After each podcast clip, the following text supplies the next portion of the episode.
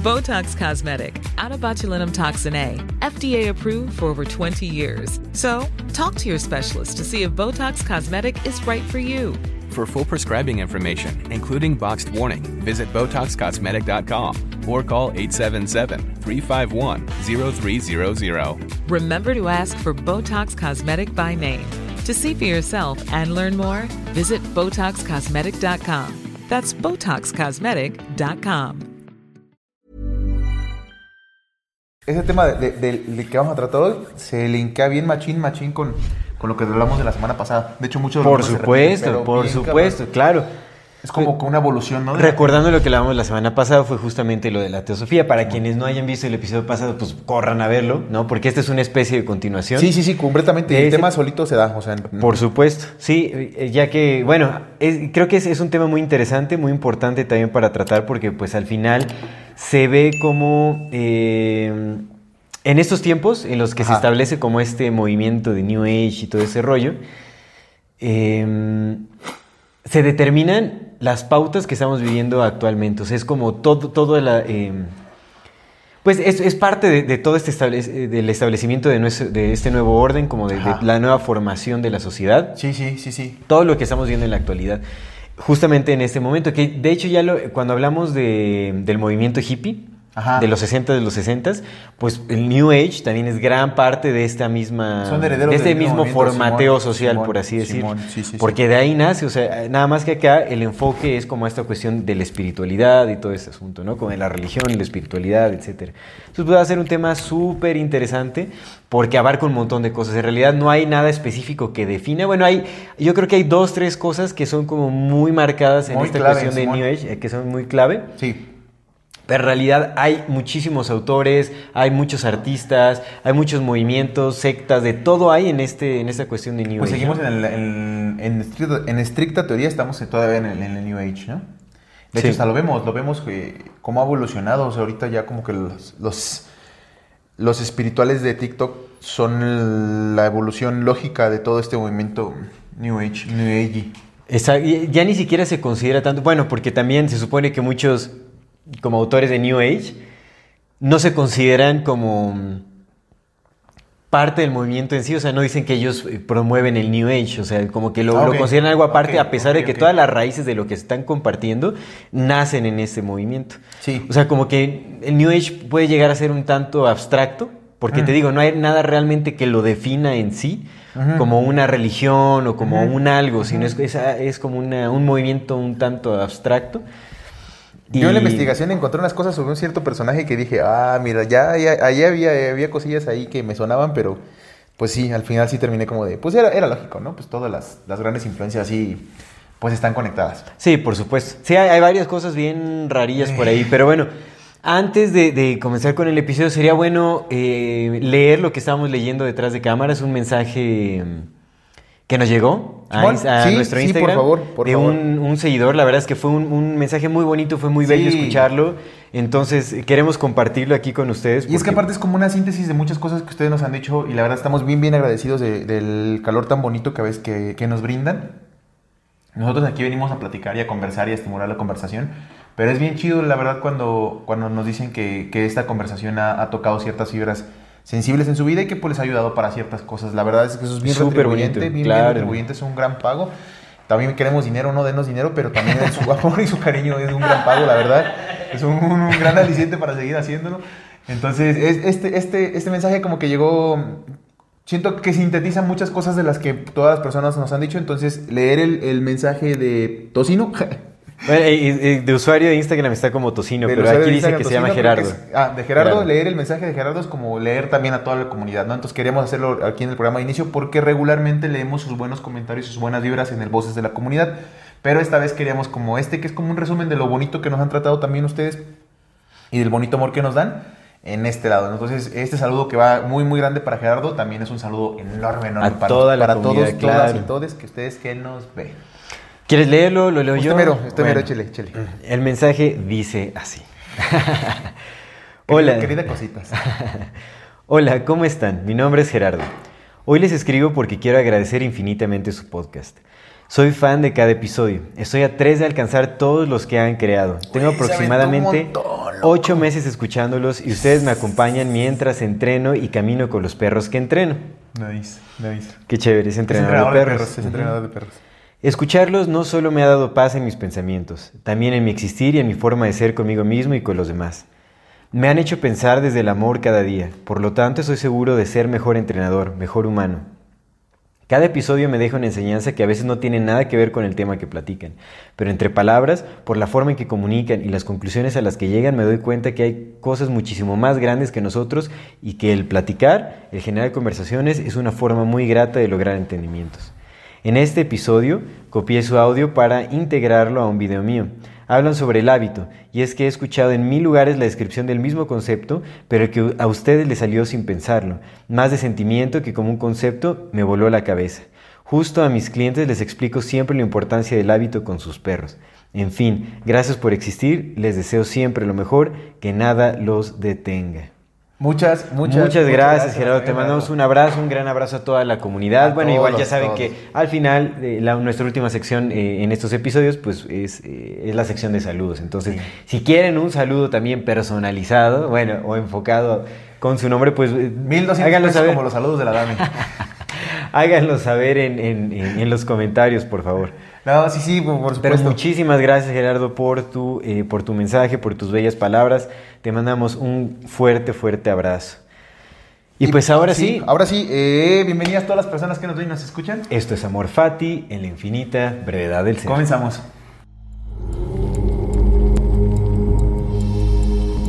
Amigo, ¿cómo estás? Bien, bien, ya sabes, de, dándole para arriba con Ya bien todo. cafeinado. Ya bien, sí, ahora sí, ya bien, con la temblorina, ¿no? Así de- güey.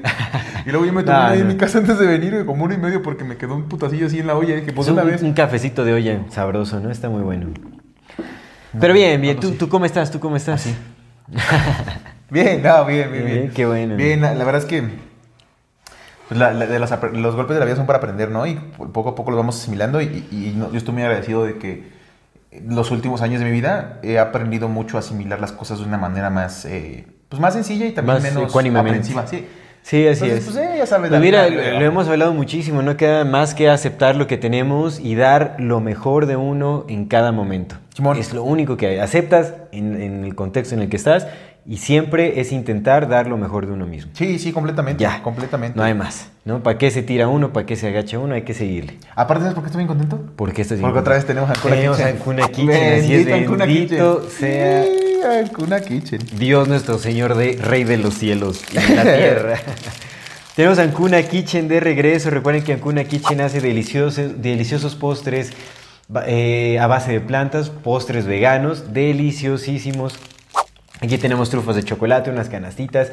En pantalla aparecerán sus redes sociales para que eh, ustedes puedan ver la selección de postres que manejan y puedan hacer sus pedidos. Recuerden que, recuerden que hacen envíos a toda la República y si ustedes hacen su pedido con el código AMORFATIMX se les dará un 10% de descuento. Esos postres son deliciosos y nutritivos porque están hechos con ingredientes naturales no tienen ingredientes procesados, son una delicia. Entonces, cualquier momento es un excelente Una momento de probar estos postres de Ancuna Kitchen. No se pierdan este delicioso y nutritivo sabor y hagan su pedido ahora. Recuerden código AMORFATIMX, 10% de descuento. Muchas gracias Ancuna Kitchen por brindarnos estas delicias. Muchas, muchas gracias, Ancuna Kitchen. Mm. No, sí hacía falta Ancuna Kitchen, carnal. Ujú. La neta sí están bien ricos. Aunque tengo una gran queja porque ayer, an- an- antier, ayer vi en su, en su Insta que estaba haciendo, estaban haciendo tortugas. Yo llegué bien cuando dije, ay, ojalá nos manden y de tortugas. Y pues no había tortugas. No hubo tortugas. No, me me deben mis tortugas. Yo ya tengo un mes esperando unas alegrías. No, la chocolate también está bien buena. Las alegrías. No, pues sí, ahí pasaremos las quejas. Las depositaremos en el buzón. Esta es una queja pública. Quiero mis, pal- mi- mis alegrías. No, está bien chulo. Está bien chulo los productos. Muchas gracias, Ancuna Kitchen. Gracias. Por ahí se dice que para nuestro aniversario nos espera un pastel. Por ahí se dice. No lo sé, ya veremos. Ojalá que sí. Ya me gustaría que fuera pastel todo el mes de aniversario, ¿no? No nada más. Oye. ¿cuándo vamos a hacer el, and greet? ¿Cuándo les gustaría a nuestra audiencia? ¿Sí se animarían a, a un encuentro vivencial? Sería bueno, sería bonito. Si se animarían a un encuentro vivencial, eso escuchó muy extraño. ¿Por 14 qué? de agosto, ellos lo estarían viendo un 22 de agosto. Entonces tendría que ser en septiembre. En septiembre, en octubre tal vez. En octubre para el aniversario. Pues del año pasado, ¿cuándo fue? En octubre, ¿no? No, fue en diciembre. No, Fue en diciembre. Fue en diciembre, por supuesto que sí. Chequen ahí, ustedes chequen las fotos, chequen. fue en diciembre, ¿no, güey? Porque no es cuando nos estamos viendo locos porque nos pusiste a grabar cuatro programas, seis programas. Porque tú no semana. estabas, tú te fuiste de vacaciones. ah, no me fui de vacaciones, me fui a trabajar. Ojalá hubieran sido de vacaciones. Pero fue cuando casi corrompes con nuestra cordura por obligarnos a grabar siete programas semanales. Mm, cuando nos explotó. Inhumanamente. Oye, yo no me acuerdo de ese mes, güey, yo no me acuerdo ni qué madre dije. Yo sé que leí, leí, leí, leí. Y le pedí a mi seguro que se grabara todo para repetirlo y lo sacara.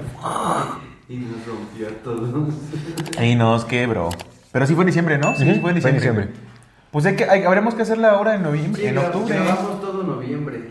Ujú. Grabamos todo en noviembre y en diciembre. En octubre, en octubre estaría chido, pero claro que, le- que vengan a Tolu. Que le caigan a Tolu. Ah, estaría bien en Tolu. Bueno, hay que preguntarle también a nuestra audiencia, No, pues hay que... No, no, no. Tolu, Aquí ¿les somos, gustaría autócratas. Venir a nuestras tierras de origen? O Nah, en Ciudad de a México. Líbano. No, pues que. O que vengan. Oye, estaría buenísimo, ¿te imaginas? Ahí en, en tierras neofenicias. Ey, güey, en Biblos. En Biblos. En Biblos. En Biblos. sí. Pero ahorita, ¿cómo se llama Biblos? Este... Biblos. ¿Sigue siendo Biblos? Desde hace 5000 años, Biblos es Biblos. La ciudad más vieja que todavía se mantiene. Ah, su. Está cabrón, está bien cabrón, güey. Algún día, algún día Porque haremos un encuentro de Biblos Biblos. viene la. Biblia, güey. Sí, la por Biblia supuesto. Es el libro más influen- influencial en todo el mundo. Pero bueno, El más vendido. Y el más traducido, el más leído no, porque pues la banda no lee, pero, pero sí el más Peña, leído, el más por el traducido. Peña, bueno, por lo menos leído por Peña. Bueno, no todo, dice, él dice que no todo, ¿verdad? No, pero Son como 10.000 páginas, güey, en letras. dice, no normal. todo, pero sí, sí, sí leí la Biblia. en fin, New Age, la New nueva Age era. Movement. Simón. ¿Qué trae usted, jovenazo? Bueno, empecemos con qué es, para empezar, ¿qué es el New Age? Mira, el New Age es como esta um, corriente acerca de la nueva era, ¿no? De la nueva era, se le llama nueva era porque se supone que fue el cambio de la era de Pisces a la era de Acuario, entonces es la nueva era. Exactamente, pero digamos que es como una corriente espiritual, ideológica, que se alimenta mucho de las tendencias ocultistas del siglo XIX, del siglo XX, ¿no? Y em, se desarrolla en los, en los años eh, 70, 80 principalmente. Es como una colección de tendencias religiosas, espirituales, ideológicas que pues vienen del ocultismo, de la teosofía principalmente y de algunos otros autores gnósticos y místicos de, de, de, de estos Pero siglos. hace ¿no? referencia a la nueva era, que es la era de Acuario. Exactamente, que justamente es, es ese brinco Ajá. de era, ¿no? En donde se supone que hay una evolución. Simón. Que bueno, yo por ahí traigo también otra información, porque de hecho hay varias visiones o varias perspectivas dependiendo de, de- de- de- del autor o de, de- de- de la corriente ideológica. eh, cómo se percibe la nueva era. Ahorita, ahorita lo vamos a hablar, porque yo me encontré con algo muy interesante que digo, ah, no manches, más bien eso es lo que está pasando en esta... En este New Age, porque hay unos que justamente, ¿no? Es como la nueva era, es el brinco de conciencia, ya sabes, la, la quinta dimensión. Pues no hay hasta una, una banda que nace en, en los 70 que se llama La Quinta Dimensión y que tiene una canción que se llama La Era de Acuario. ¿A poco? Ajá. Eso me lo sabía. Ahorita la pones si quieres. Yo traigo, yo traigo, yo traigo la información de Joaquín of Fiore. Ajá. Es un teólogo cristiano de italiano. Nació en 1135, murió en 1202. Era un pensador apocalíptico. Eh, en él, Dante Alighieri tomó mucha, de su, mucha influencia para poder escribir su Divina Comedia. Ajá. De hecho, él lo menciona en la Divina Comedia y lo pone en uno de los círculos del cielo. A Joaquín Fiore. Era, era hijo de un notario rico, pues obviamente, ¿ah? porque pues, los notarios, pues ya sabes, cripto, cripto, es que no para no decir con J, Neofenicio. neofenicio. Eh, hizo vida monástica, hizo, tuvo muchos milagros, ya sabes, la, la clásica que nos cuentan, que era hijo de, de gente rica, pero pues conoció la, Se le adjudica divinidad y... conoció la pobreza, enamoró de la pobreza y entonces se dedicó a hacer un- una vida monástica, ¿no? Alejado de todos los vicios y de todas las cosas, y entonces empezó a crear. Este compa Casto y puro. consideró, este fue el, este fue, el primer compa que consideró que la, época, que la, la humanidad, o fue el primer que, teólogo que, que, que teorizó sobre que la, la humanidad se dividía en tres épocas muy grandes y muy marcadas. La edad del padre y lo, lo, lo, lo que, lo que decía es que así como la divinidad se dividía en una, en una santísima trinidad o Ujú. una trinidad, también consideraba que muchas cosas se dividían así en trinidad y una de ellas eran las, las épocas humanas. Entonces primero habló de la edad del Padre o la era de Aries, era una, e- que era una era marcada por la obediencia a las leyes del buen Dios, de una obediencia, una obediencia estricta y exacta a las leyes de Dios. Esa es la era de Aries y la era del Padre. Luego vino después de esa la edad del Hijo o la era del Hijo, que es la era de Pisces, que comenzó en el año cero de Cristo y según él terminó en el año 1260. 1200. 1260. En esta es la época del Nuevo Testamento y el hombre reconociéndose como hijo de Dios. Y a partir de aquí comenzó la era del Espíritu Santo o la era de Acuario. Entonces, para él, la era de Acuario es esa, a partir de 1260 para adelante. Pues una Son vez. ciclos de cuántos años, de mil y tantos, ¿no? ¿O ¿Cuántos? ¿Con los brincos? Pues el de la edad del padre fue el más, porque pues es desde que, la, desde que el mundo se inventó y según la Biblia el mundo tiene como 6.000 años de viejo. Entonces de Son 6.000 ciclos de sí, como... de- No, no son ciclos porque es de 6000 al 0. Esa es la edad del padre. Luego del 0 al 1260, edad del hijo. Y del 1260 en adelante, porque pues él todavía estaba vivo. Eh, perdón, todavía no, todavía no pasaba la era del, del de Acuario, porque él murió en 1202. Entonces ya no supo, ya no, ya no dijo hasta cuándo, ¿no? Pero dijo que a partir de 1260 comenzaba la era de Acuario. Y la era de Acuario es la era del Espíritu Santo. Pero fíjate, escucha esto. Es una, eh, una evolución del Evangelio de Jesús. Todavía iba a salir de ahí, pero lo iba a trascender, ¿no? Pero fíjate aquí, lo, lo que está bien curioso en lo que él comentó, o lo que decía, lo que teorizaba, es que en esta la iglesia iba a perder como mucho de su potestad. Sin embargo, iba a haber una nueva, nueva orden, que era la orden de los justos, que iba a tomar, iba a tomar como que las reinas de la iglesia, pero iba a ser una unión, una sola gran religión entre los paganos y los creyentes. O sea, todos iban a responder a la misma iglesia. O sea, como que esta idea del, del New Order, Ajá. de un solo orden, ha venido desde uff. Ya hace mucho tiempo, Entonces claro. este, compa, este compa comentaba eso. Pero él fue el primero que, que, digamos, que mencionó como tal, la, dentro de las eras de lo- del ser humano, la era de Acuario. La era de Acuario. Como oficialmente, ¿no? Digamos. ¿Cómo dices que se llama este? Joaquín de Fioré. Joaquín de Fiore. Joaquín de Fioré. Este compa también hizo una, entre muchas contribuciones que hizo a, la teología cristiana, también hizo una, una, una- una contribución muy interesante que le llaman el escudo de la Trinidad. Igual te paso una, una imagen a, a Luis para que lo tengamos. En el lado, son tres círculos en forma de un triángulo. Está un círculo aquí, otro círculo acá y otro acá. En cada vértice del triángulo hay un círculo. En uno está el Padre, en otro círculo está el Hijo y en otro círculo está el Espíritu Santo y están conectados por seis caminos. Eh, del Padre al Hijo, del Hijo al Espíritu Santo, del Espíritu Santo al Padre, ¿no? Y en el centro hay otro círculo que es Dios. Entonces, haz de cuenta que esa, digamos que como Trinidad, lo que dice es que el Padre no es el Hijo, que el Hijo no es el Espíritu Santo, que el Espíritu Santo no es el Padre, y luego están conectados hacia Dios. El Ah, Padre es Dios, el Hijo es Dios, el Espíritu Santo es Dios, ¿no? Entonces, haz de cuenta que es como un, como un escudo de armas, digamos. Ya. Y es el escudo de armas de la Trinidad.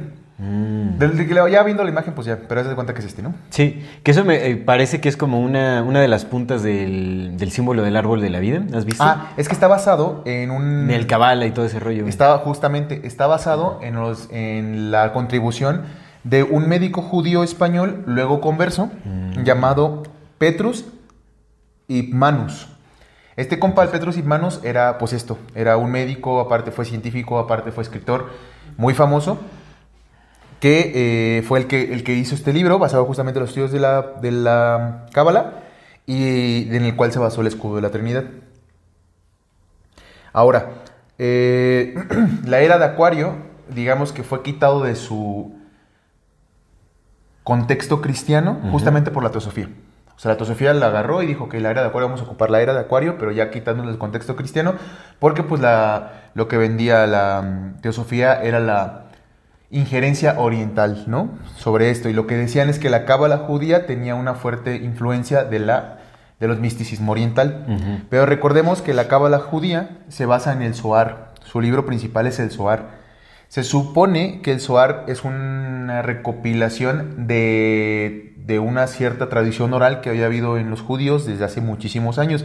Sin embargo, la realidad que conocemos, o sea, la única realidad física que conocemos de la esta, porque pues cualquiera te puede decir que tradición oral se basa, pero el primer libro que se publicó acerca de la cábala judía y del Zohar fue publicado en el siglo III, aproximadamente en 1260 por Moisés Moses de León, En el siglo XIII. en el siglo III. En el siglo III. 13. 13, sí. En el siglo XIII. Sí. 1260, sí. En el siglo XIII por Moses de León. Moses de León, pues un judío converso también. Entonces es reciente en realidad. Es reciente. O sea, bueno, reciente. bueno, o sea, tampoco tan reciente, pero es que- así de- no, pues es que de- en las épocas Pero me refiero es que yo hubiera pensado, o sea, si están hablando de un libro muy antiguo y todo, pues dices, bueno, no, o sea, en la de historia, la antigüedad no se considera, del, del siglo, como del siglo V para acá, no se considera antiguo. Son viejos, Sí. no son antiguos. No son antiguos, Antiguos claro. son del cero para atrás, ¿no? Ajá. Entonces no es un libro antiguo. Sí. En, en conceptos historiográficos no es un libro antiguo, es, un, Sí. es un libro relativamente moderno. Porque solamente, solamente, en unas comillas muy grandes, tiene 800 años. Sí. Pero no son los 5.000 o 6.000 que lleva haciendo la raza hebrea, por ejemplo, ¿no? Claro. Entonces, la cábala judía, el primer libro que se escribió sobre la cábala judía fue en 1260. Y se supone que la cábala judía representa el, sum- el- uno de los ocultismos de los judíos, ¿no? Pareciera ser que no. Pareciera ser que Sí, fue ya hemos hablado, ¿no? Que sí, exactamente sí. que fue Nada más era como una re- creación re- ahí. re- retrate- regresarlo, ¿no? Entonces, esa es como que, digamos que la base en la que se fundamentó la, la famosa nueva, bueno, no la nueva era, más bien la era de Acuario. La era de no Acuario. se considera como New Age. O sea, no se, aquí no se habla de New Age, no se habla de una era, solamente se habla de la era de Acuario. Claro. Y fue acuñado el término por Joaquín de Fiore. Joaquín de Fiore. Porque ya cuando se empezó a hablar de la nueva era, creo que una de las principales autoras, bueno, una de las autoras que habló inicialmente o que digamos que empezó a utilizar este término fue esta Alice Bailey. Alice Bailey, güey. Alice Bailey es un- Escribió un libro que se llama Educación para la Nueva Era. Es correcto. Entonces ahí fue cuando se empezó a, a utilizar y pues ahí también se mencionaba, ¿no? La cuestión de la era de Acuario o sea, la teosofía mencionaba todo eso. O sea, tal parece que la teosofía fue como un... em, fue como este grupo creado para impulsar la idea de la nueva era, o sea, pues es todo lo que se, se promovió en ese Más bien la, teosofía. Y el nuevo orden. La teosofía sentó las bases porque la idea, Alice Bailey lo que hizo fue, su esposo era masón grado 33. Sí, Foster Bailey se llama. Foster Bailey. Entonces, lo que hizo Alice Bailey, junto con él, fue que entraron, se integraron al movimiento teosófico, se hicieron parte importante del movimiento teosófico, pero tuvieron problemas con cómo lo estaba llevando Annie Besant.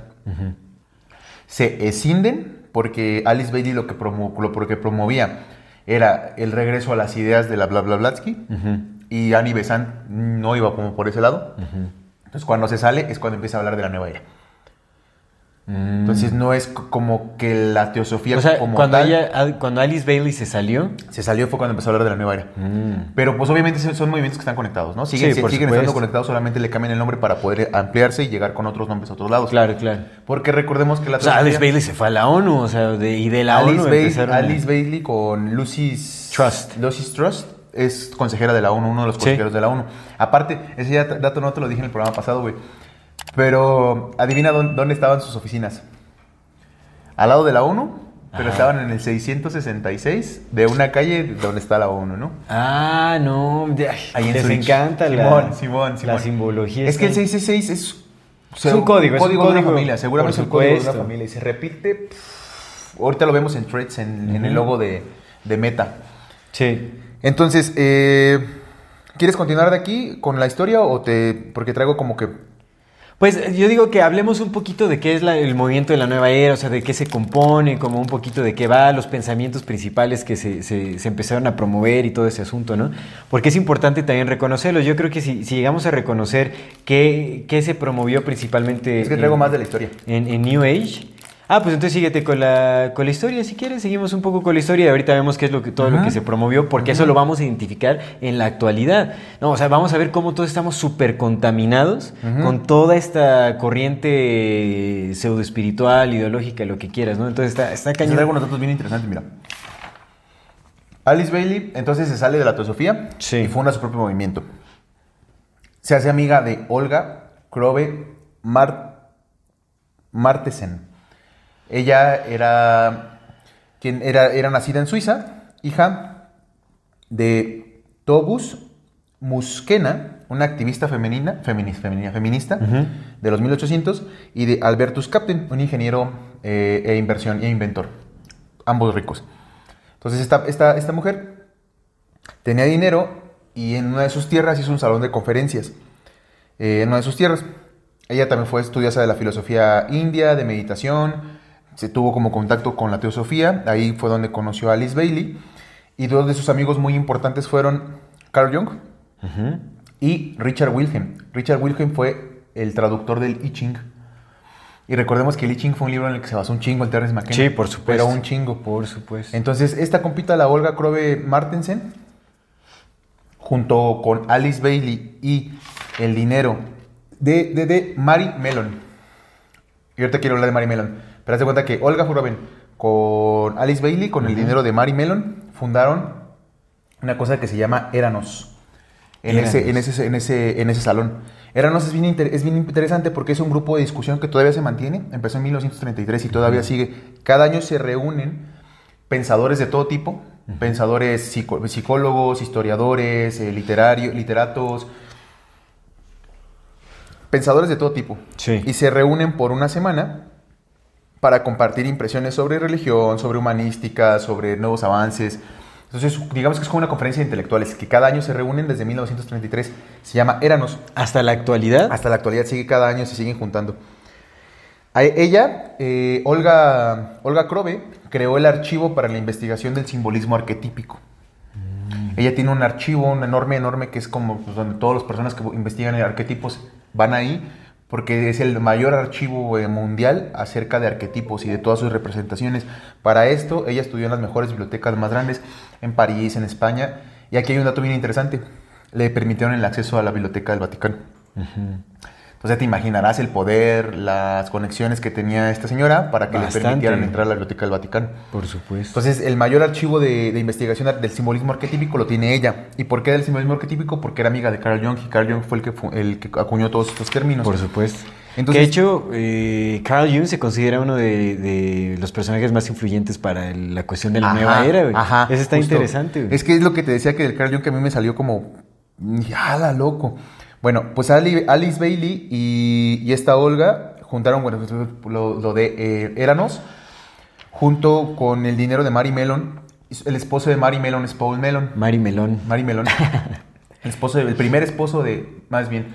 Mary Mellon fue la primera esposa de Paul Mellon porque ella murió de un ataque de asma, que dicen, y luego él se volvió a casar. Paul Mellon es hijo de, de un secretario de Tesoro estadounidense y es heredero de una familia de banqueros y fue durante un, momento, un rato uno de los hombres más ricos de todo el mundo. Ese vato fue el que le dio dinero para que fundaran Eranos. Y aparte no solamente eso, sino que trabajó con Allen Dulles cuando trabajaba en la OSS y eran amigos muy cercanos. Entonces ahí vamos viendo todas las conexiones, Sí, todas, supuesto. todas las conexiones. Recordemos que la OSS es la antecesora de la, de la CIA, Allen Dulles trabajó en la OSS. Office of Strateg- Strategic Services. Simón. Y, y ¿sabes qué se me hizo muy chistoso también? Que la, la- la, mm, el- las siglas del Espíritu Santo. Porque es Santus Spiritus, que es SS. Mhm. Simón, Simón, o sea, ¿sabes sí, que es sí, como de... Es que todos esos símbolos, esos vatos los tienen bien, bien marcados. Entonces tenemos a la OSS, tenemos a las SS de los Nastis y tenemos al Espíritu Santo, ¿no? SS. Bueno, pues estos compas, eh, si quieres, ahora sí, hasta aquí es como que la conformación de, de toda esta parte donde parto. Si quieres, explicamos un poco de lo que es la, el New Age y ya sigo con un poco más de historia, porque... Ok, Para listo, listo. Sí, seguro. Pues bueno, ah, creo que, como te decía ¿no? anteriormente, es necesario identificar las, las principales corrientes ideológicas y espirituales que mm, alimentaron esta cuestión de, de la nueva era, porque al final es lo que podemos visualizar en la actualidad. O sea, han crecido, ha, ha- ha habido variantes y lo que quieras. Pero digamos que... eh, o sea, todo el ocultismo, recalcando, ¿no? Del siglo XIX, del siglo XX, son fundamentales, son pilares fundamentales, como lo vimos en la teosofía, el gnosticismo, ¿no? Este, como el, el- sí, o sea, pues el cristianismo místico, todo esto, hubo varios autores eh, eh, que influenciaron ese movimiento, como Emanuel Sweden, Swedenborg, Franz Mesmer con el mesmerismo también se supone que influenció, la corriente del nuevo pensamiento, la teosofía, todas las religiones de, de los UFOs, o sea, como todas esas sectas eso, no manches, estuvo este súper fuerte. ¿Cómo se llaman los estos que hicimos el programa de los... Ah, los reilianos. Los raelianos, pues Raelianos. también, los raelianos, ahí como que hubo una tendencia de todas estas sectas de, de sectas de extraterrestres y pues justamente implementó esa idea de que no, pues hay que darle la bienvenida Fueron a como los, la evolución de a los aliens, Simón. exactamente. Sí, sí, sí, por También supuesto. se- otro de los principales movimientos que influenció eh, el New Age fue el, el movimiento del potencial humano. Ajá. Recordando que ahí están los Huxley, ahí está- o sea, el Instituto de Esalen, todos los que estuvieron ahí, justo, justo, McKenna, justo. pues toda esta bandita ahí me- metidísimos como en esa cuestión. Eh, Carlos Castaneda, Jo- este José Argüelles también, que metían como toda esta cuestión del mexicanismo, del chamanismo y Sí. del... O sea, José Argüelles también es uno de los autores de, de la nueva era, y ese cuate es el que sacó su calendario este del- de, los ton- de los tonales, los tonales, Ah, de, de perro, de mago blanco y de semilla amarilla y qué tal. Hoy es el día, de quién sabe qué semilla cósmica amarilla y la chingada. Entonces, esa madre que un montón de gente se basa en ello. pues es que... Eso es puro New Age, eso es New Age, eso es creado, Ay, ese es son autores curioso, así de modernos. Las investigaciones pues sí apuntan a que los, los nahuas mo- mo- medían sus tiempos en- de acuerdo con el tonali. De hecho, tenían sus cuentas de las veintenas y tenían sus cuentas de las trecenas. Pero eso es lo que sabemos ahora. Ajá, justo. Así eso es, es, es lo que, que le mencionas. recordemos que, que estos nuevos autores hacían sus reinterpretaciones y lo acomodaban a su Sí, antojo. sí, y si, y si estás viviendo una época de, de nacionalismo, de orgullo nacional en el que te vendieron justamente que este, esto era así como te lo contaban, pues tiene mucho sentido que incorporar nuevas ideas y nuevas interpretaciones. Por su- Oye, ¿tú crees que tiene sentido lo que dice Carlos Castaneda con la, la verdadera ancestralidad mexicana, mexica y todo este asunto? O sea, como todo eso del ensueño y que sus peleas de, de entre brujos y la fregada y todo eso. Eso es la, haz de cuenta que la, la saga de, de Don Juan y todo este asunto es como el Star Wars eh, mexica, ¿me entiendes? Bueno, así Simón, como- Simón, Simón. No, no tiene, no tiene Pies ni pies ni cabeza. Sí, Aparte sí, que son sí, plagios, todo ese asunto. Esas son reinterpretaciones, ¿no? De cierta información acomodado justamente al pensamiento de la nueva era del New Age, como este de la, con- la evolución de la conciencia, el brinco espiritual, las habilidades este, eh, eh, parapsicológicas, como todo este tipo de cosas. el- porque eso también influenció notablemente eh, la nueva era, que es como la, la cuestión de las canalizaciones, el contacto con, los, eh, con el más allá, los mediums y todo este asunto. Todo esto, el espiritismo, todo esto así llegó así como... eso, eso asentó las bases del movimiento de New Age. ¿no? Además de que también eh, ahí se empezaron a crear un montón de nuevas religiones. Estaba eh, escuchando, bueno, medio escuchando porque estaba en portugués y pues mi portugués no es el mejor, la verdad, pero ya sabes que se parecen varias cosas. Simón. Y también tenía como varios, este, las diapositivas en inglés. Es el profesor eh, Walter Beath, Walter Beath o Bate. Walter Beath, bueno. Este es, es un profesor eh, cristiano, eh, bueno, protestante, que se dedicó a investigar justamente, con, bueno, es, es un crítico fuerte del catolicismo, de los jesuitas y de las, las nuevas religiones que surgieron, como el, eh, eh, el mormonismo. ¿Sí es, sí es correcto el término mormonismo? Sí. ¿Cómo se diría? La Sí. mormonería. No, el mormonismo.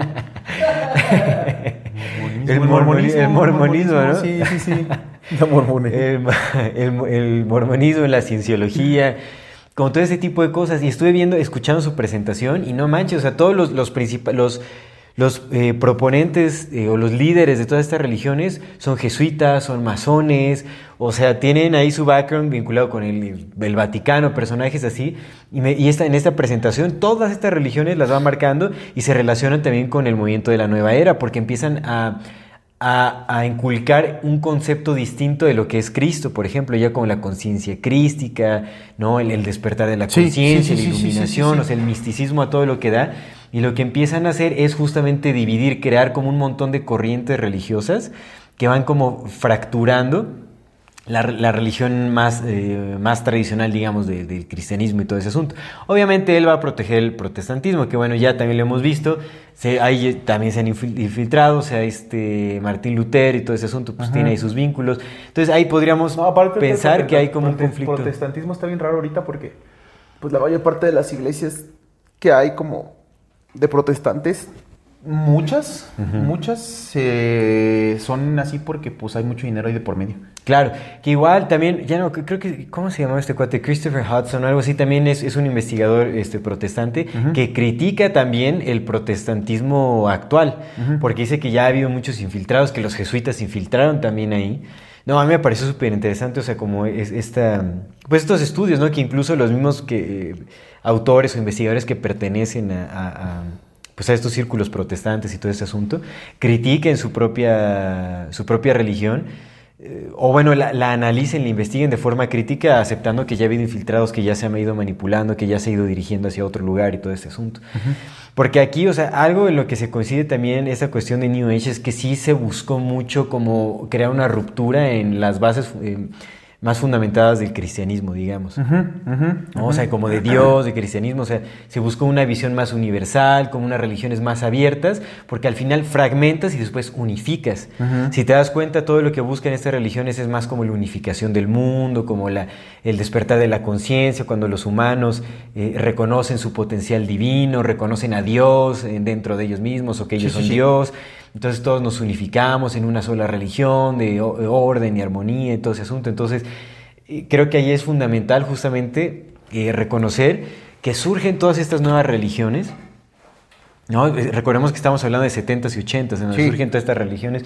Pues el- el- la mormonería, el mormonismo, los mormones. Que el mormonismo es más viejo, el mormonismo es como de 1900, con el Joseph Smith. Y el Joseph Smith, exactamente. Pero bueno, cuando empezó a tener más, más fuerza, yo creo que fue en, en estos años, la cienciología, todo ese tipo de religiones empezaron a tomar muchísimo Del fuerza Ron. L. Hubbard, ese güey fue en los 60 cuando, cuando creó la... En los 60 la cienciología. La cienciología. Pues sí, en los 60, 70 fue cuando hubo el punch de todo lo que tiene que ver con extraterrestres y toda esta, Sí, sí. esta madre.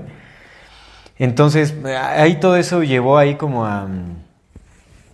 Pues a, generar fractura como en, en las religiones más tradicionales, que yo no estoy defendiendo el tradicionalismo religioso para nada, pero al final eh, crear como todas estas, estas eh, divisiones espirituales y todo eso. Más bien la religión se transformó a espiritualidad. Ajá.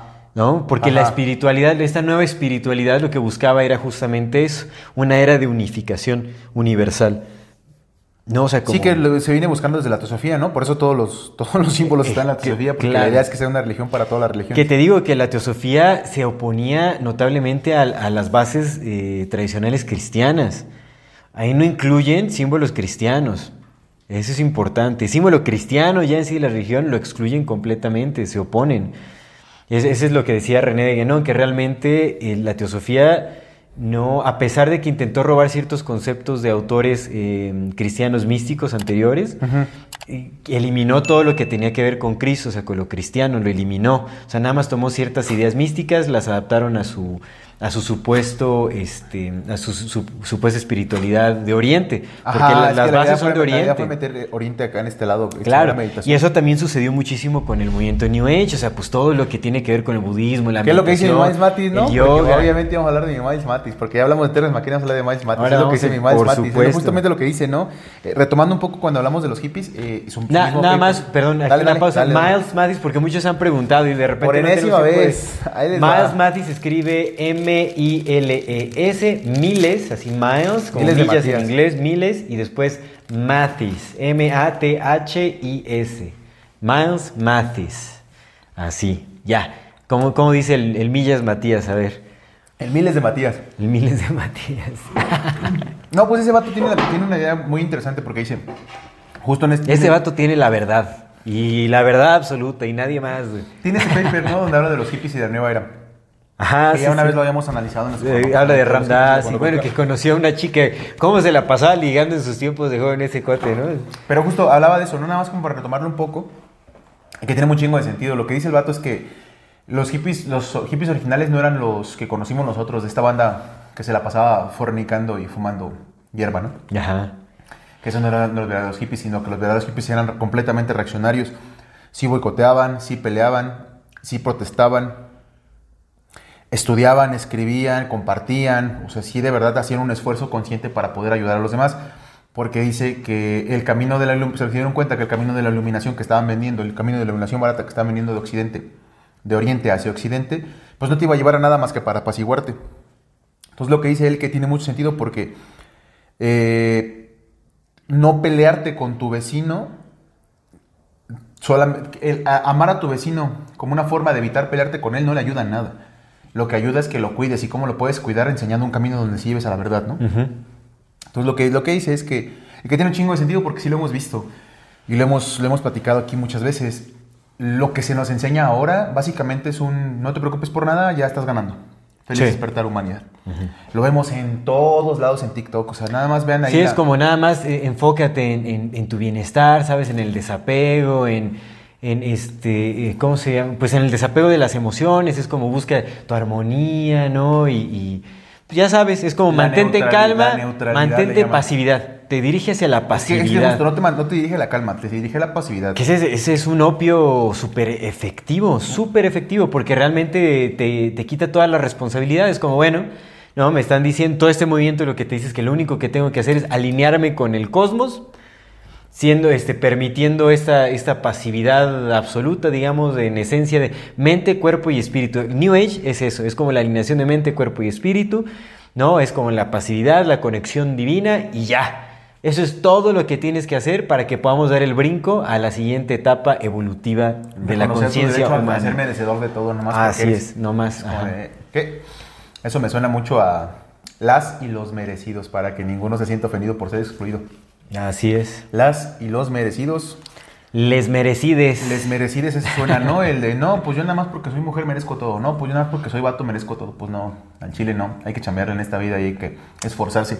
Sí, Pero sí, bueno, ya, ya vamos a hacer nuestro grupo de lechaleganismo, Nuestra nueva corriente ideológica de lechaleganismo. Nada, cierto. Pero entonces la idea es esa, ¿no? La idea es que pareciera ser que todas estas religiones nuevas son para apaciguar al, al ser humano y para no hacer nada. Porque no, no buscan la calma, buscan la pasividad. El otro día platicaba con mi sobrino y le decía esta idea que tengo yo de que, pues, güey, digo, es que mira, que, el que te hace perder tu calma, ese ya se dueñó de ti. Llámese persona, circunstancia, actitud, lo que sea. Quien te hace perder la calma, ese es tu dueño. Uno no puede ser libre si no mantiene su calma. El hombre que Es está, muy el ser humano que está en calma, ese es libre de todo, porque, pues, ¿cómo me vas a ganar si, pues, no me ganaste, no? Sí, el temple, Aprendí. la ecuanimidad es importante, Y me dice, me, dice, me, dice, me dice, ¿y usted no se enoja? Le digo, sí, le digo, sí me enojo, pero en calma. Trato de hacerlo. Sin perder la cabeza, ¿no? Es como, bueno... calma, claro que me enojo, Creo que es huevo. hacerse consciente de las emociones. Sí, Cuando pierdes conciencia de lo que estás sintiendo es cuando se puede volver un Y- problema. Sí, sí, o sea, yo, soy- yo me digo, pues, claro, le digo, porque puedes enojarte en calma, puedes reírte en calma, puedes llorar en calma, puedes estar triste en calma, puedes estar muy contento Puedes en calma. dormir en calma con nuestro queridísimo... En este momento estoy durmiendo en Estoy- calma. Como el teniente Payne.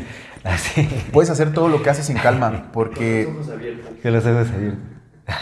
No solamente las cosas que son negativas te roban la calma, sino también las cosas que son positivas te roban la calma. El éxtasis, el- carnal, sí, por supuesto. Conoces a una persona y te vuela la cabeza esa persona y entonces ya perdiste toda la calma Sí. por ella porque, ay, no, no es, es muy buena y no, güey, no, todo con calma. Sí, todo sí. con calma para que aprendas a observar en calma todo lo que sucede. Vas a atacar, atacas en calma. Vas a pelear, peleas en calma. Vas a perder, perdes en calma. Vas a ganar, ganas en calma. La calma es la madre de muchas cosas que pueden ser benéficas para ti. Pero una cosa es, ser una cosa es estar en calma y otra cosa es ser, ser pasivo. Ujú. Ser pasivo implica que no respondas, que te quedes a veces hasta estancado y lo que está estancado se pudre y lo que se pudre se muere. El río fluye y fluye en calma, pero cuando viene la tormenta, cae en tormenta, pero nunca pierde la calma porque siempre está en orden, es un orden destructor, pero es un orden, es su propio orden. Entonces, la cosa es que nos venden ciertos términos disfrazados de otras cosas para que nos, nos compremos. Una, lo hemos platicado muchas veces. Te tienen que decir cosas que son ciertas para que te compres el, el 20% de las Ujú. mentiras. Te tienen que decir 20% verdades para que te compres el 80% de las mentiras. Si no, no te lo comprarías tan fácil. Entonces, ¿qué es lo que nos enseñan a partir de ahora y de este movimiento New Age que ha evolucionado un chingo? Porque ha evolucionado bien cabrón. Que no tienes que hacer nada. Porque ya ni siquiera es como que esfuérzate para que estés en, en consciente. No, es como de, güey, solo reconoce tu derecho divino a estar aquí y pide que tienes el derecho divino y se te va a dar todo. Es como de, güey, no, no estás viendo que el mundo se está jodiendo, no estás viendo que nos están llevando al precipicio, no estás viendo que todo está en nuestra contra, no estás viendo que todos están peleando, que nos están haciendo pelear a todos y tú crees que solamente por pensar que te mereces lo mejor, te va a llegar y que no tienes que hacer absolutamente nada. Es como de en serio. Y luego, y luego, y luego es cagado, güey, porque fíjate. Eh, evidentemente la manifestación es real. Y probablemente sea real porque los pensamientos son cosas, como todos son cosas, y, y- y te llevan a ponerte en cierta actitud que si es frecuencia o no es frecuencia te pone en movimiento, básicamente. Sí. Pero no sé si te has dado cuenta que la mayor, bueno, al menos de los que yo conozco, los manifestadores y las manifestadoras más grandes que conozco lo están haciendo de una manera egoísta. Sus sueños manifestados son sueños nada más para ellos. Al menos de las personas que yo conozco, Sí. que, la- que les veo un potencial de manifestación bien grande, yo no, yo no he visto absolutamente a ninguno ocupando eso para cambiar el mundo. Es cierto. Lo usan para cambiar su mundo. Entiendo, sí, sí. y sí, sí les entiendo. llega mucho dinero, y sí les llegan viajes, y sí les llegan promesas, sí les llega todo, pero no están haciendo No hay, nada no hay ello. un verdadero interés de, de- de transformación colectiva, o sea, No hay. no nos estamos preocupando ¿Por qué? por el porque, se prójimo. porque se nos ha enseñado que el camino espiritual es un camino hacia adentro y que tienes que arreglarte tú como persona y que tienes que voltear a verte a ti como persona. Y el Nisargadatta te dice, tú arréglate porque tú eres uno solo con todos y tú, tú, tú, tú, tú, tú. Y yo ayudo mucho a los demás aquí sentado diciéndoles a ustedes que vienen a, a verme, échenle ganas, ¿no? Y eh, pues no lo periódicos porque pues yo hago mucho estando aquí librándome del engaño y ya sabiendo que pues todos están en engaño entonces ya nomás necesito aquí sentarme a decirle a los demás que están engañados y con eso hago un chingo. Y es como, no, de verdad necesitamos hacer algo, necesitamos hacer alguna resistencia, necesitamos hacer un movimiento organizado, un movimiento que de verdad vaya allá, porque de otra forma no, no funciona. Entonces, yo en mi, la- mi perspectiva, a lo mejor estoy mal, a lo mejor no conozco mucha gente, a lo mejor no conozco a los que sí en verdad están haciendo algo, pero esos potenciales transformadores y, y- y manifestadores que he visto en la gente que se les cumplen, lo hacen para ellos mismos. Sí, para sí, enriquecerse, para Por moverse, supuesto para que dejar, sí hay para- gente actuando en, en- en pro de- del prójimo, por supuesto. ¿Que ¿Es una minoría? Pues sí, por supuesto que es una minoría. Y la mayor, y lo que otra vez a lo que voy es que la gente que tiene el potencial manifestador, yo no los he visto manifestando para el prójimo. Es cierto. La- Bueno, por lo menos de los que conoces, de los que conozco. sí, yo te claro. digo los que conozco, yo hablo de mi experiencia. Yo he visto que la banda que está ayudando al prójimo es banda que también está bien jodida. Ellos mismos. Ese es cierto, güey. Ese es cierto. Ese está cierto. cabrón, es como- está cabrón, está cabrón. Hablo también por mí porque digo, güey, no mames, o sea, yo necesito hacer un chingo de feria porque la única manera en que yo pueda aumentar esto es haciendo un chingo de feria. sí, al- final sabemos que es una herramienta como nos, nos energética lavaron de el, pedo diciendo, no, el que da, ta, ta, ta, ta, entonces tienes este pinche pedo emocional aquí adentro en el que dices, voy por la feria o no voy por la feria o voy Que por mira, es, es muy, esto". es muy irónico porque el New Age también te, ¿no? O sea, se enfoca justamente en el desapego a, a- Material. a lo económico, material y todo ese asunto. Pero al final, en varias encuestas que se hicieron, ¿no? O sea, se determina que el público New Ageano, digamos, como la, la, la gente que pertenece a todas estas corrientes, ¿no? Así como de, de las tendencias New Age y todo, son, eh, son de de- de estatus medio alto económico.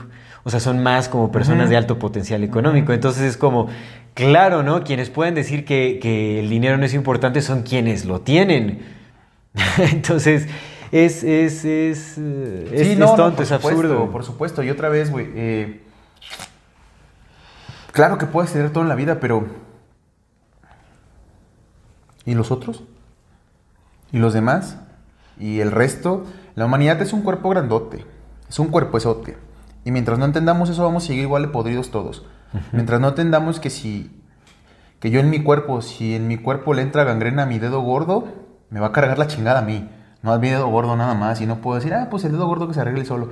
Porque pues ya ni pedo, ¿no?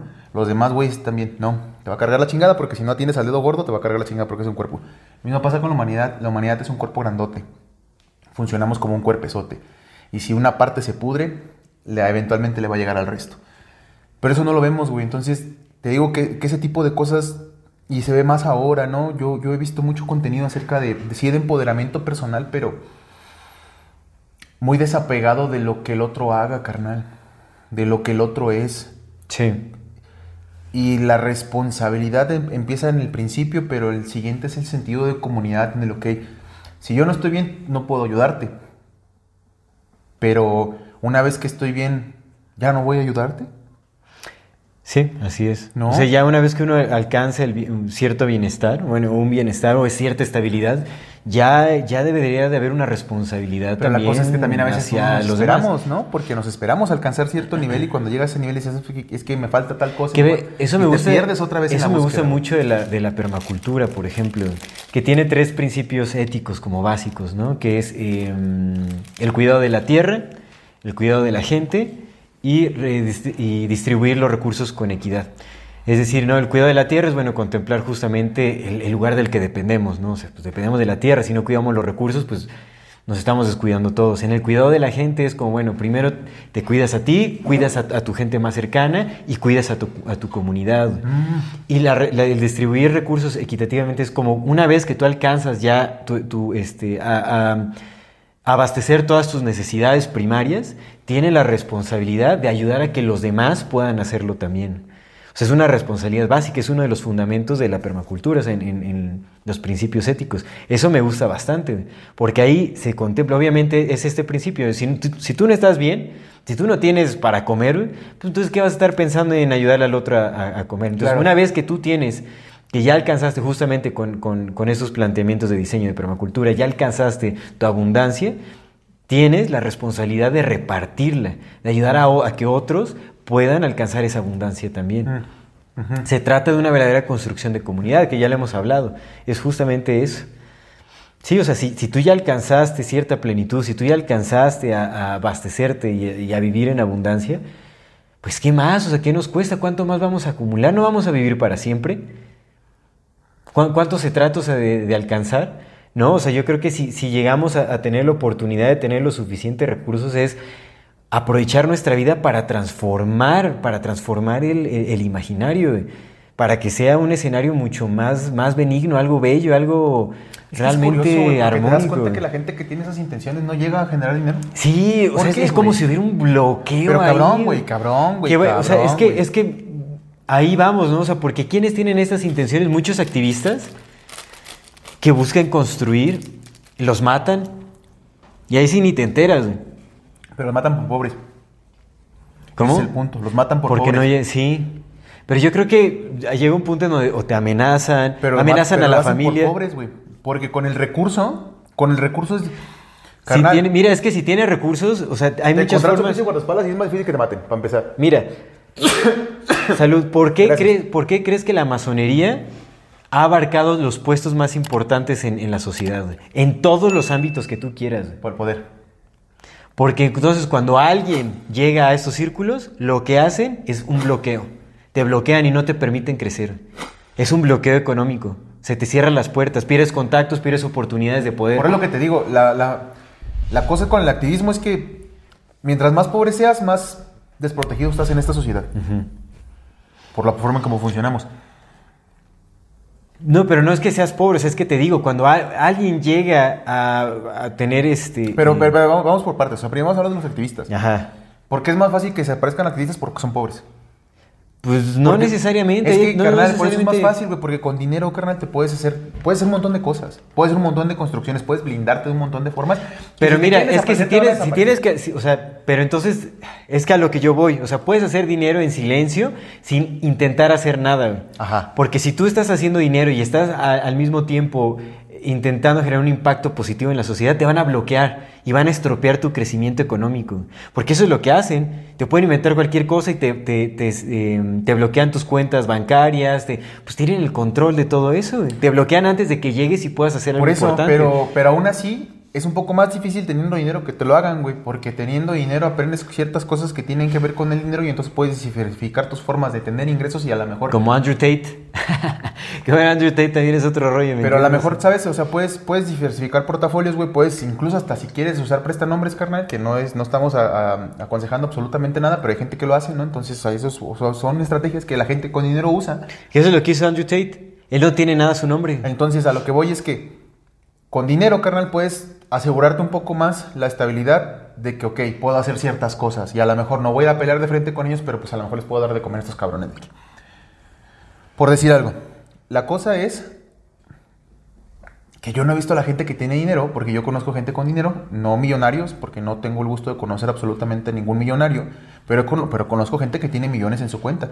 No millonarios esos que tenemos en la mente, pero sí gente con millones en sus cuentas y solamente ven para sí mismo. Pues es que si te das. Es que creo que hay, hay un. ¿Por pa- qué es así? ¿Sabes por qué es así, güey? Y la gente Es que para hacer dinero tienes que ser egoísta. Yo creo. Bueno, no sé. güey, No me gustaría pensar eso. Ese, o sea, no, no empato yo tanto con ese pensamiento porque, pues entonces.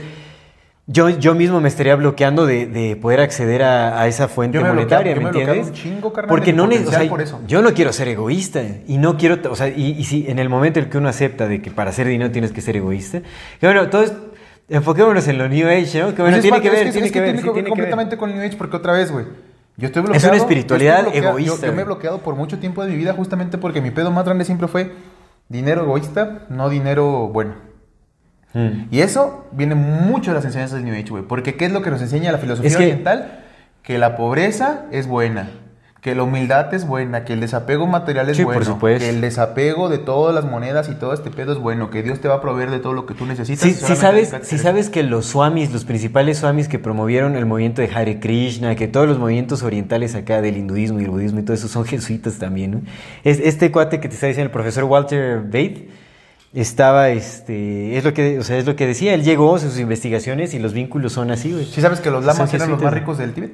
Sí, por supuesto, por supuesto. ¿Pero qué le decían a la gente? Ustedes sean pobres. Sea, sean po, exactamente. Entonces, todo eso es New Age, carnal. Todo eso es lo que Todo metieron a como Age. filosofía oriental hacia acá, güey, y nos enseñaron a ser pobres. Y, y es que es, es que está bien pensado, porque eso que, a ver, ¿quieres ser buena persona? Sí, sé pobre. ¿No quieres ser buena persona? Sé rico, pero sé culero. Es cierto, es cierto. Güey, es que eso, carnal, tenían, tienen, tienen a los mejores pensadores de su mundo reuniéndose cada año, güey, por ocho días a vivir, comer, coger, platicar, güey, en un grupo cerrado, güey. Ahí estuvo el Carl Jung, ahí estuvo el, el Elías Misiade, ¿tú topas ese vato, Sí, no? sí, sí. Ahí estuvieron todos esos cabrones, güey, han estado esos cabrones. Ahí estuvo seguramente el Terrence McKenna, güey. Cada año han tenido los mejores pensadores, y no los mejores porque sean los más chingones, sino porque son los que se dedican a eso, porque pues les pagan para eso. En, en- ¿Pero en dónde dices? En, Era- en- en Eranos. Eranos. En Eranos, carnal. En la, en la reunión de Eranos. Más también lo del grupo Bil- Bilberg, más también en Foro Davos. Carnal, tienen a los mejores pensadores porque se dedican a eso, para eso les pagan. Y cuando, si a ti te pagan para pensar, lo vas a hacer bien. Porque tienes cubierto todo el resto de tus necesidades. Así es. Entonces, carnal, de pronto te dijeron, tienes dos caminos. ¿Quieres ser bueno? Tienes que ser pobre. ¿Quieres ser rico? Tienes que ser malo. ¿Cuál quieres? ¿Quieres las dos? Pues primero pélate con ese pinche conflicto que te enseñamos. Primero, primero, primero pélate con ahí, güey. Porque yo no he visto a la gente que yo conozco que tiene dinero preocupándose por sus comunidades. Yo, yo, yo, César Jordán, yo no las he visto. Seguro en los comentarios van a decir, es que no conoces tal. Pues no, no lo conozco, por eso estoy diciendo que no, que no lo conozco. Pero yo no he visto a la gente con dinero, a mis conocidos que tienen dinero, yo no he visto más que preocuparse por sí mismos y por hacer más para sí mismos. Sí. Y ya. Todas las mamadas de las que nosotros hablamos aquí en el podcast de respeto, de responsabilidad, de comunidad, de creación. No. El otro lado es, ¿quieres dinero? Sé esto. No quieres dinero, acá está el camino. Y está cabrón. Porque todos son implantaciones que te meten acá en la chompa. Y luego fíjate, fíjate. Finhall Community es, la, es el, el instituto Esalen de, de Inglaterra. Finehall Community se llama. Bueno, antes de. Ya es que te, te hablaba de Alice Baisley, de Olga Krobe y de la Mary Mellon. Ellos publicar, pu- fundaron una, una imprenta, una editorial que se llama Ballington Press, que publicó a muchos de los autores que salían de- del Instituto de Salem. Entonces ahí empezamos, ¿no? O sea, conectamos a Esalen. Esalen, Que mira, ya que mencionaste también Inglaterra, el movimiento New Age comenzó ahí. ahí te va, es que ahí te va. y de ahí se propagó a otro, a, bueno, a Estados Unidos, Australia, a otros países de habla inglesa, pero es habla inglesa, o sea, es... es- Finehall Community reconoce a Alice Bailey como una profeta. Mm. Y Finehall Community es una comunidad de canalizadores Mm. que esperaban la llegada de los aliens para llegar y crear el nuevo mundo y la chingada. Es una comunidad muy grande, todavía, todavía sigue. Es la comunidad más grande que hay de, de canalizadores y que viven aparte, y ya sabes, es pinches comuna. En los 70s, David Spangler se unió. David Spangler era uno de los principales estudiosos de Alice Bailey, o sea, de los estudiosos de su obra, y se unió en los 70 se unió a la comunidad y ahí desarrolló el programa educativo de esa comunidad, ese vato. Ajá.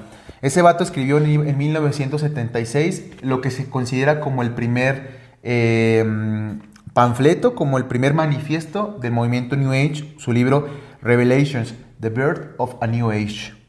Ese se considera como el primer panfleto oficial del New Age.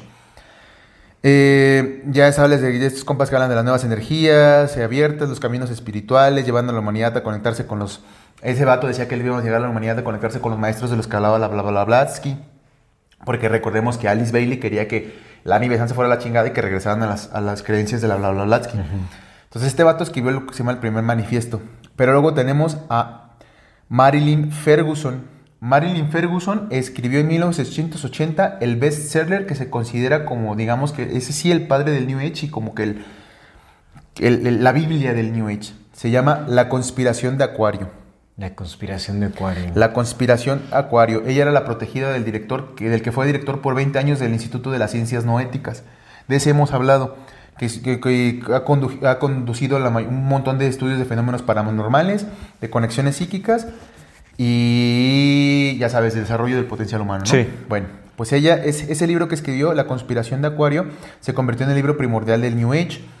Esta compita, la Marilyn Ferguson, hizo una lista entre 185 líderes del movimiento New Age distintos y del potencial humano para ver quiénes eran sus principales influencias, sus principales pensadores. Pues obviamente ni siquiera te vas a sorprender. El resultado fue, el primer lugar, tal vez este vato no hemos hablado, pero te puedo contar un poco de él. Es, fue Telihant de Charon, Chardon. Obviamente no se pronuncia así, pero pues es así como escriben. Char- Telihant de Chardon. de Chardon. De Chardon. Telihant de Chardon.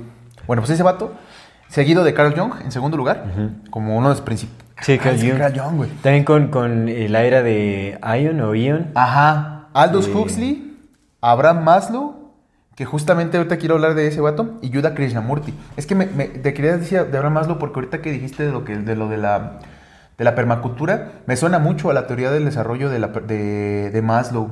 ¿La conoces, la pirámide No. de Maslow? En la pirámide de Maslow se supone que ahorita ya está desacreditada y que dicen que no necesariamente es así, pero por mucho tiempo influyó, de hecho en la administración influía todavía, todavía sigue influyendo en el marketing, la pirámide de Maslow. La pirámide de Maslow te habla de las necesidades humanas y dice que lo primero, la base, lo primero que el ser humano tiene que satisfacer son sus necesidades fisiológicas. Eso es lo que más le importa. Comer, dormir, cagar y coger. Sin eso, el ser humano no se puede preocupar por las demás. O sea, si no tiene dinero, no, no tiene dónde comer, dónde, dónde- no se puede preocupar por Sí, las demás. Luego las de seguridad, una casa, un trabajo, dinero, ta, ta, ta. Luego las de familiares y por último las de autorrealización. Pero lo que dice Maslow es que en orden, para llegar a autorrealización, primero tienes que cubrir tus otras necesidades. Entonces, básicamente también el marketing se basa en eso, porque dicen, ok, ¿qué necesidades vamos a cubrir? Esta. Entonces no le puedes vender autorrealización a un cabrón que no ha comido. Véndele esto. ¿Sabes? Entonces, ese es Abraham Maslow. Eh, uno de los, de los que se encontraron que son los principales influenciadores de este pensamiento. Y Jiddu Krishnamurti, güey. Sí, Krishnamurti están rarísimas sus opiniones. ¿eh? Es- está- Recordemos que Krishnamurti fue... Yo, yo lo sigo en Insta, pero porque ahora estoy viendo cosas, no manches, había unos, este, tenía algunas publicaciones en donde rechazaba a las infancias, pero feo, o sea, como, ya no me acuerdo qué decía, ya no sé si guardé la publicación, estaría bueno, bueno, voy a buscarla. Pues el mal mates de, Krishnamurti, Era como- de Krishnamurti dice que todo fue un fraude de- del Rudolf Steiner. Que, Como que- el Krishnamurti. Simón. Fue un fraude de Steiner. Sí, que, hici- hicieron, que hizo lo mismo que hizo Ramdas. Ramdas, que se llama Richard Alpart, Albert, Albert. ajá. Albert, que es eh, de descendencia hebrea. Sus padres son hebreos, se cambió el nombre a Ramdas. Lo que hizo fue irse a la India a buscar un cabrón ahí. que- Abusar de las drogas. y- Aparte, pero fue a buscar un cabrón ahí que le sirviera como un gurú. Ajá. Y encontró a. Bueno, lo que hizo fue encontrar a este vato que pues nadie conocía y los que lo conocían lo tachaban de loco, que no era un iluminado, que ese vato sí estaba loco. Ajá, Entonces sí, este sí. güey lo, lo usó nada más como un prestanombres para decir, no, yo fui con un Sí, gurú. es- la chingada", exactamente. y Nada más necesitaba como ah, Un agregar, que- agregar este, a su portafolio de chamán o de, de gurú. Era el pretexto de tener un gurú que le recomendara el uso del LSD. Básicamente. Para como. La falacia de la autoridad. Es que a mí me dijo aquel cabrón que es un gurú que yo Un tenía. iluminado, ¿no? Sí, por supuesto. Entonces, ¿tú qué vas a ir contra un iluminado? No, pues iluminado sabe más. Porque aparte estuvo como cuatro meses en la India. Unos Sí, dicen sí. que estuvo dos, otros dicen que estuvo cuatro y los máximos que dicen que estuvo seis meses. Pues lo que todo, pues es también como Blavatsky, cómo se adjudicaba toda su información, es que no, o sea, yo fui y me pasaron es- escritos eh, secretos los eh, monjes tibetanos, Simón, Simón. Y, y también hago, este, eh, recibo información ahí de esos, de estos mismos, de los swamis, de los monjes y todo, o sea, siempre de autoridades lejanas a las que no vas a tener acceso porque viven en la montaña de Timbuktu, donde chingados, no sé. Y si no les entiendes es porque tú no eres iluminado yo sí. Entonces, que- la idea es que el Rudolf Steiner hizo lo mismo que el Ramdas con su, con su chamán, con su gurú. El. Steiner lo hizo con el Judo Krishnamurti. Encontró un morrillo ahí que tenía piojos y dijo este. Pero eso no fue Steiner, ese fue este, Charles- Annie, Annie Besant y Charles Leadbeater. Bueno, pues ese vato, el Leadbeater. Leadbeater, sí, sí. Un nombre más, un nombre menos. No, pues no ves que el Steiner fue el que Ah, se puso por el- celoso, por el salió y dijo, oigan, Krishnamurti". pues si yo Pues iba a ser el razón, Cristo. Pues es que tiene razón. Pues imagínate, van y encuentran un pobre mu- muchacho con liendres en la calle dicen que ese es el nuevo Cristo. Sí, sí. Y al otro güey que sí estuvo sirviendo bien, güey. Y él sirviendo, miente me que lo era- mandan a la chingada. Y tan me lo mandaron que hasta lo hicieron que no, tú ya, ya, no eres, ya no eres de esto, ahora vete a querer otra cosa. Pero bueno, entonces Charles tienes razón, muchas, mucha razón. Charles Webster Leadbeater. Ajá. Eh, Webster Leadbeater. Junto sí. con Lanny Besant encontraron a este compita que estaba ahí en las calles así con sus piojitos en su cabeza y dijeron, este es el nuevo dios, ¡pam! Véngase para acá. Ajá. Y hasta después Yudo Krishnamurti reconoció que pues no, pues no, Sí, él dijo, no, yo no quiero prestarme para eso. Simón. Que después pues se prestó, ¿no? Por supuesto. Que su fíjate de que dentro, o sea, dentro del movimiento New Age también hay que hacer énfasis en que se, se buscó que hubiera la creación de una nueva ciencia, la ciencia espiritual, la unificación de la espiritualidad con la ciencia. Y David Bohm, curiosamente, es uno de los principales personajes de la ciencia en el movimiento New Age. David Bohm tuvo conversaciones con Jiddu Krishnamurti, güey, porque estaban en este Y rol. David Bohm es de los padres de la mecánica cuántica. Ajá. Ay, porque ¿qué, es- qué es lo que busca hacer la mecánica cuántica? También una unificación, Unificación, una sí. explicación de lo espiritual en, en- En la ciencia. en la ciencia. Simón. Bueno, entonces, eh, esos son los principales, ¿no? Eh, Telihan de, Char de Chardon, Carl Jung, Aldous Huxley, Abraham Maslow y Jiddu Krishnamurti. Fueron los, los cinco que encontró dentro de sus 185 eh, personas a las que les preguntó quiénes eran sus principales eh, influencias para el movimiento New Age. Estos cinco compas. Qué Ahora, ra- eh, te voy a dar dos datos más que son como importantes. Y ya seguimos platicando de esto para, para terminar con la parte de la historia, ¿no? Del, del New Age. Bueno, la... Encontré otros, otro- otros como otro artículo donde dicen que algunos estudiosos, algunos scholars, Ajá. han citado a Carl Jung entre las cinco influencias del ocultismo del siglo XX, y las, de entre las mayores cinco influencias del, del ocultismo del siglo, del siglo XX. Curioso que un psicólogo, o un psicoanalista más bien, esté entre las principales influencias del ocultismo. Tiene toda la razón porque pues los que conocemos un poquito de los libros del Carl Jung, pues sabemos de qué va el vato, ¿no? O sea, el vato tiene análisis del tarot, del ta, ta, tal y tal y tal. Sí. Pero es curioso, de menos es curioso. Y fíjate, los que, los que citaron dentro de los principales cinco fueron la Bla Blavatsky, el Rudolf Steiner, el Gurdjieff, eh, Carl Jung y René Guénon. Mm. El René. El René Guénon, Simón, son los cinco principales. Curioso, güey, porque son las principales eh, influencias del, del ocultismo, pero René Guénon estaba peleado con la Bla Blavatsky. Y también no creía en el psicoanalismo, en el, en el psicoanálisis. También criticaba el psicoanálisis como una basura más. Está raro, ¿no? Está extraño ahí. Seguro iban a las mismas logias, ¿no? Pero. ¿Quién sabe? Pues a lo mejor, y pues, no. pelea de egos. También es que también puede ser pelea de egos, ¿me entiendes? Así Pero es que ahí es donde entras y entre- dices, güey, pero no se supone que todos chamean para el mismo. O sea, sí, oposición controlada, pero oposición controlada también para los mismos Pues, intelectuales. pues es que también puede ser como pues confusión.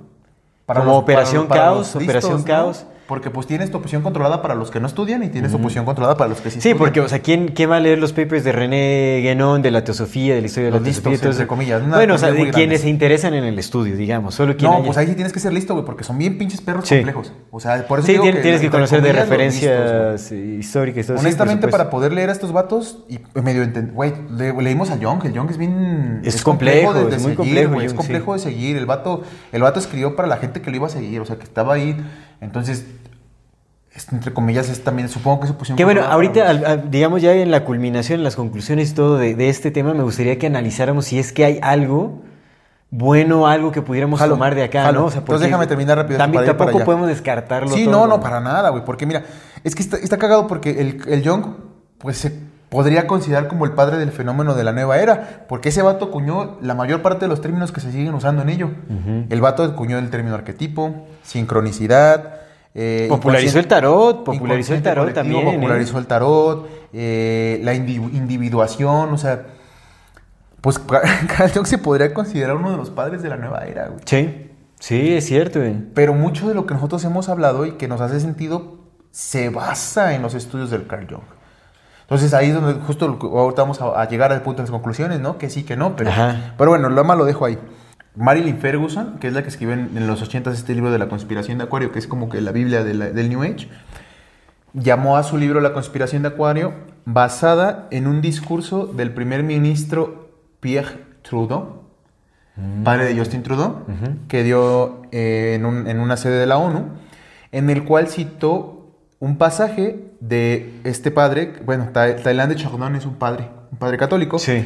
llamado La conspiración del amor. La conspiración. de La conspiración de la morera era el, este pasaje de Thailand de Chagdon, en el cual mencionó Pierre Trudeau y en el cual se basó Marilyn Ferguson para llamar su Ajá. libro La conspiración de Acuario. Porque la conspiración de Acuario no es como una conspiración como la conocemos ahora, sino lo que la es como una reunión, ¿no? O sea, que mucha gente Sí. conspirando para que pasara algo bueno. Bueno, eh, Thailand de Chagdon es muy importante porque te digo que lo citan justamente como el principal eh, influen- influenciador, el- la principal influencia de estos eh, líderes del New Age. En segundo lugar, Carl Jung. Pero este compa está muy interesante porque fíjate, Esta- ¿Sabes si esta, en- esta encuesta fue realizada en, en Inglaterra o en Estados Unidos? ¿Sabes? no sé, ahí sí desconozco, pero supongo que debe haber sido de los dos lados porque 185 directores, eh, bueno, líderes de New Age y, y de desarrollo humano, no creo que los hubiera tantos en Inglaterra en esos Sí, días, en sí, los sí. 80 Yo creo que fue de ambos lados. Que a mí me parece que toda esta, esta tendencia eh, eh, espiritual y todo ese asunto del New Age, pues como muchas cosas, se creó en Europa, se creó en, en Inglaterra y después básicamente. se fue implantado en su principal sede de experimentación, que es Estados Unidos. Pues sí, carnal, Inglaterra sigue siendo el imperio más grande. sigue siendo imperio y sigue siendo el imperio más grande. Fue más grande que, que el de la Nueva España. yo, yo estaba equivocado ahí, yo pensaba que era la Nueva España la más grande, pero no es cierto. Inglaterra fue la que tuvo más territorio y sigue teniendo, güey. Eh, Canadá, Canadá y Australia. Pues vimos todas las naciones del Commonwealth, del ¿no? Los Commonwealth, toda Commonwealth la Commonwealth, Nations. les llaman No, otro son nombre, un montón. siguen siendo parte son un de- montón, es la mayor parte de las naciones más poderosas del mundo están Y en- recordemos bueno, que, de ni, las naciones que ni siquiera son, ni siquiera están subordinados a la Botox Cosmetic, out of botulinum toxin A, FDA approved for over 20 years. So, talk to your specialist to see if Botox Cosmetic is right for you. For full prescribing information, including boxed warning, visit BotoxCosmetic.com or call 877-351-0300. Remember to ask for Botox Cosmetic by name. To see for yourself and learn more, visit BotoxCosmetic.com. That's BotoxCosmetic.com. A lot can happen in three years, like a chatbot may be your new best friend. But what won't change? Needing health insurance. United Healthcare Tri Term Medical Plans, underwritten by Golden Rule Insurance Company, offer flexible, budget friendly coverage that lasts nearly three years in some states. Learn more at uh1.com. reina. La reina tiene jefes y sus jefe, su jefe está en la ciudad de London, en Ajá. la ciudad de Londres.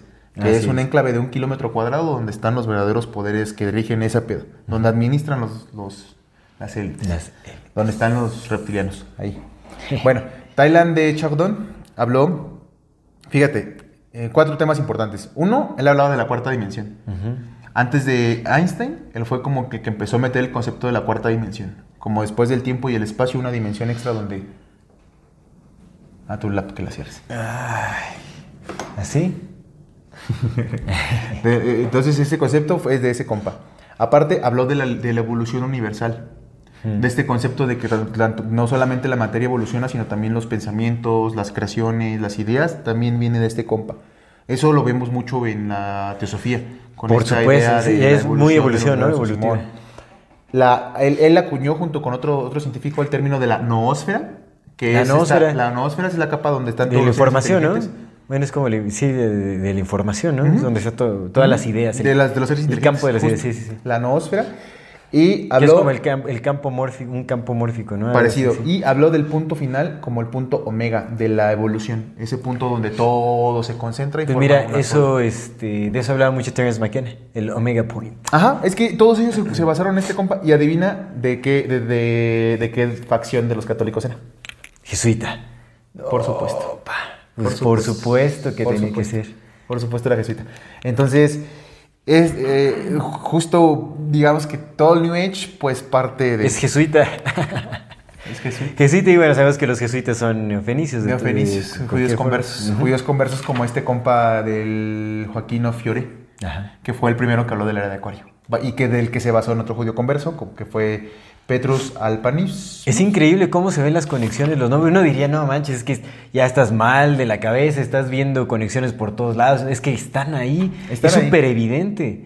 O sea, a mí, a mí me sigue sorprendiendo la complejidad de organización que tienen estas personas. Fíjate, ahí te va. Ahí te va. Ya nada más los últimos datos que traigo, ¿eh? ya para terminar. Y ahora sí vamos a, para terminar con mis datos. Eh, el New Age y el movimiento ambiental están conectados desde Sí, raíz y mucho de ellos es por la fundación de los hermanos Rockefeller. Con John D. Rockefeller III, eh, Withrop, Lugarech y David Rockefeller, que es el que acaba de morir. Pues Lucis Trust financia a la ONU, a Greenpeace, a Amnistía Internacional y a la UNICEF. Lucis Trust. ¿Y es miembro de la Fundación. Rockefeller?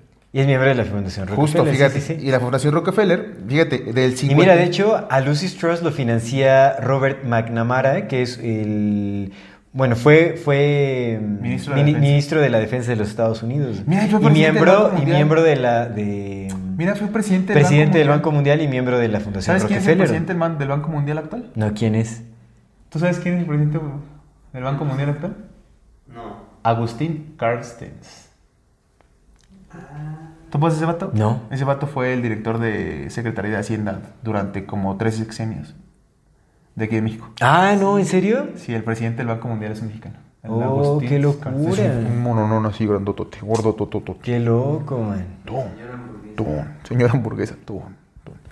Mi compa Agustín Cárcel, el presidente del Banco Mundial. Ah, pero te decía, entonces, del 56 al 60, carnal, la Fundación Rockefeller financió un estudio para ver los retos a los que se iba a enfrentar Estados Unidos. Ajá. Que fue, ese ya nos ha platicado Nietzsche. Saludos a nuestro amigo Nietzsche. Un abrazo. Que fue el que dirigió Henry Sígalo Kissinger. en The Data Post. Ah, está, está haciendo unos en vivos bien buenos. En The Sí, Data Live, sí, ¿no? Está sí, sí. Data Lives están sus en Los, algunos sábados Nietzsche. cada 15 días, ¿no? Los sábados cada 15 días. O algo así, Sí. pero sí. Muy Sí. buenos, ¿eh? Sí, sí, sí, sí, pues ya es que él trae los datos duros, él trae lo macizo. Bueno, entonces él ya nos ha platicado un poco de, este, de, este, de esta reunión que hicieron pues, para ver los retos a los que se enfrentaban, entre ellos las estrategias militares, la política extranjera, qué iba a pasar con la, con la política ambiental y fue cuando empezó a hablarse del, del calentamiento global y todo eso. Sí. Resulta que Al Gore también es un gran seguidor y se basó en muchas ideas de las de en Marilyn Ferguson. Marilyn Ferguson, siendo esta autora de la conspiración de Acuario, como madre Sí. del New Age, pues Al Gore, que fue este vato que popularizó el calentamiento global ahora que sacó su película de la de La verdad oculta, una cosa así, que pone, tiene un rato, Sí. que fue vicepresidente de Estados Unidos cuando estaba Bush. Entonces, este vato pues se basó en ellos, ¿no? Sí. Resulta que la mayor parte de la fundación, de- del dinero de la fundación, de la fundación de los hermanos Rockefeller, se ha ido para financiar causas radicales, curiosamente. Y aunque la mayor parte de su riqueza viene de los combustibles fósiles, su agenda ha ido justamente para el calentamiento global y el desarrollo sostenible, creando, por entre estas con- varias cosas, al Club Roma. El Club Roma Club Roma. el Club Roma eh, es el que es, digamos que es una especie de regencia que ayuda a coordinar a nivel mundial a muchas de las agencias ambientales, incluyendo Greenpeace, incluyendo PETA, incluyendo un montón. Es el Club de Roma, ¿no? Eh, y pues también ayuda a promover las, muchas de las ideas del New Age, por ejemplo, Por como supuesto. entre ellas pues el culto a la Madre Tierra, ¿no? Como, como un culto más, digamos. Eh, la conspiración de Acuario. Pues Gaia también tendríamos que ver este Justo, James Lovelock, ¿no? justo, que justo. pues de ahí la idea de Gaia también. ¿Te acuerdas es- que es James Lovelock tiene un libro donde, donde eh, está de acuerdo con el transhumanismo? Es cierto, sí, sí, sí. Bueno, la conspiración de Acuario refleja que en- dentro de esta red, no solamente la- el Club de Roma no solamente tiene una red para, para organizaciones ambientales, sino también para organizaciones de derechos humanos, grupos para combatir el hambre, eh, grupos para el bien del planeta y lo que habla ella de este Club de Roma y toda esta línea de esos los ve como una especie de anticuerpos para las enfermedades del planeta, como si ellos estuvieran limpiando el planeta de lo que está mal. ¿Y quién está mal? El rebaño es concertado. Por supuesto. Básicamente, ¿no? Básicamente. Y eso. Esos son los datos que yo, que yo traigo, amigo. Pues entonces vamos a, entonces, a las, a las Conectadísimo con todo, conclusiones. ¿eh? Sí, sí, sí, está súper conectado, por supuesto. Con todo, carnal. Mismos mira- nombres, mismos todo. Eh, a mí me gustaría mencionar, ahora que mencionamos como la era de Acuario, porque pues definitivamente uno de los pilares del New Age es justamente este brinco, este salto de era, ¿no? Como el, el salto cuántico, el, el brinco de la conciencia, etcétera, ¿no? Dijo la iluminación de la humanidad. en 1996. En 1990. Pero es muy interesante porque, bueno, yo leí que lo estaban relacionando con el eh, Ion o el Ion, ¿no? que la era de, de Ion, que tiene un libro. Pero realmente Carl Jung dice que esta es la era del anticristo. Listo. Ajá, Ion, que corresponde a la era de Acuario. Es la era del anticristo. Es, es la era de la, de la sombra de, de la humanidad, que eso, eso me parece extraño, porque es muy distinto a cómo lo pinta la mayoría de neoigianos, que es como uy, la era de, de amor cósmico, universal y la unidad entre todos, es como un solo mundo, una sola religión, un solo corazón latiendo, ¿no? Básicamente. Todos muy romántico. contra los, los aliens que ya vienen. algo así. Sí, es que si te das cuenta, está súper reforzado por todos lados. O sea, el uso de enteógenos también, o sea, es del, del- el movimiento del potencial humano. Se Ay. basó completamente Sí, claro, en el uso de psicodélicos claro. y de enteógenos para. Por los hippies, el movimiento hippie que el movimiento la contracultura más bien la contracultura por la CIA, pues toda la contracultura. puro- vayan, vayan a ver nuestro este episodio de la Puro enteógeno, puro, puro instituto Esselen. Exactamente. Si los nombres son los mismos otra vez, pues aquí está mencionado el Huxley, güey, todos, todos. Todos ahí están. Oye, nada más como un dato rápido, creo que ahorita mencionaste eso de, de la era que decía Young del anticristo, pues este compa del Joaquino Fioré, el primero que habló de la era de Acuario, Ajá. justo dentro, porque se supone que también hizo algunas predicciones y era profeta, y él decía que no era profeta, pero lo mencionan como profeta, y entre una de ellas él también señaló o profetizó o adivinó una de esas cosas, que el anticristo iba a ser un papa y que Roma era la... Roma era nueva... Que, que el Vaticano era nueva Babilonia. No, que Roma era Babilonia, perdón.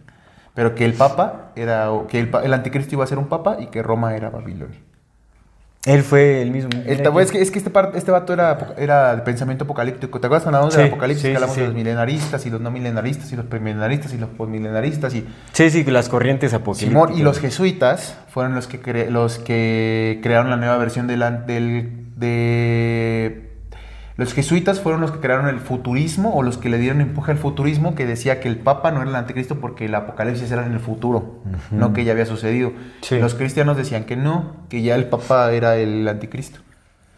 Entonces los, los jesuitas fueron los que dijeron, no, no, no, y entonces empezaron a levantar un montón de teólogos jesuitas para mostrar que el, pap, que el, anti- que el, que el apocalipsis era en el futuro, no era el que estaba pasando ahí. Entonces ellos fueron los que crearon la versión eh, del entendimiento futurista del apocalipsis. Sí. Simón, los jesuitas. Los jesuitas. Ujú.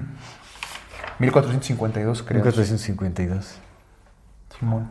Simón. Pues bueno, ahora sí, vamos. Entonces, eh, te digo, esta visión de Carl Jung me parece interesante porque también empata con, digamos que la visión tradicional de New Age acerca de la era de Acuario es que es una era que se, re- mira, esto está en la wikipágina del New Age, ¿no? O sea, como cuáles son las, las palabras clave, digamos, Ajá. que con las que se relaciona la era de Acuario. Simón.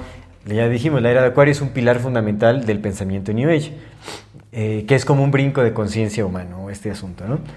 Eh, las palabras es electricidad, computadoras, vuelos, democracia, libertad, humani- eh, humanidad, modernización, desórdenes nerviosos, rebelión, filantropía, o sea, como tecnología en general, ¿no? Que eso lo podemos ver ahora, realmente es transhumanismo, inteligencia artificial, como pues todo este asunto.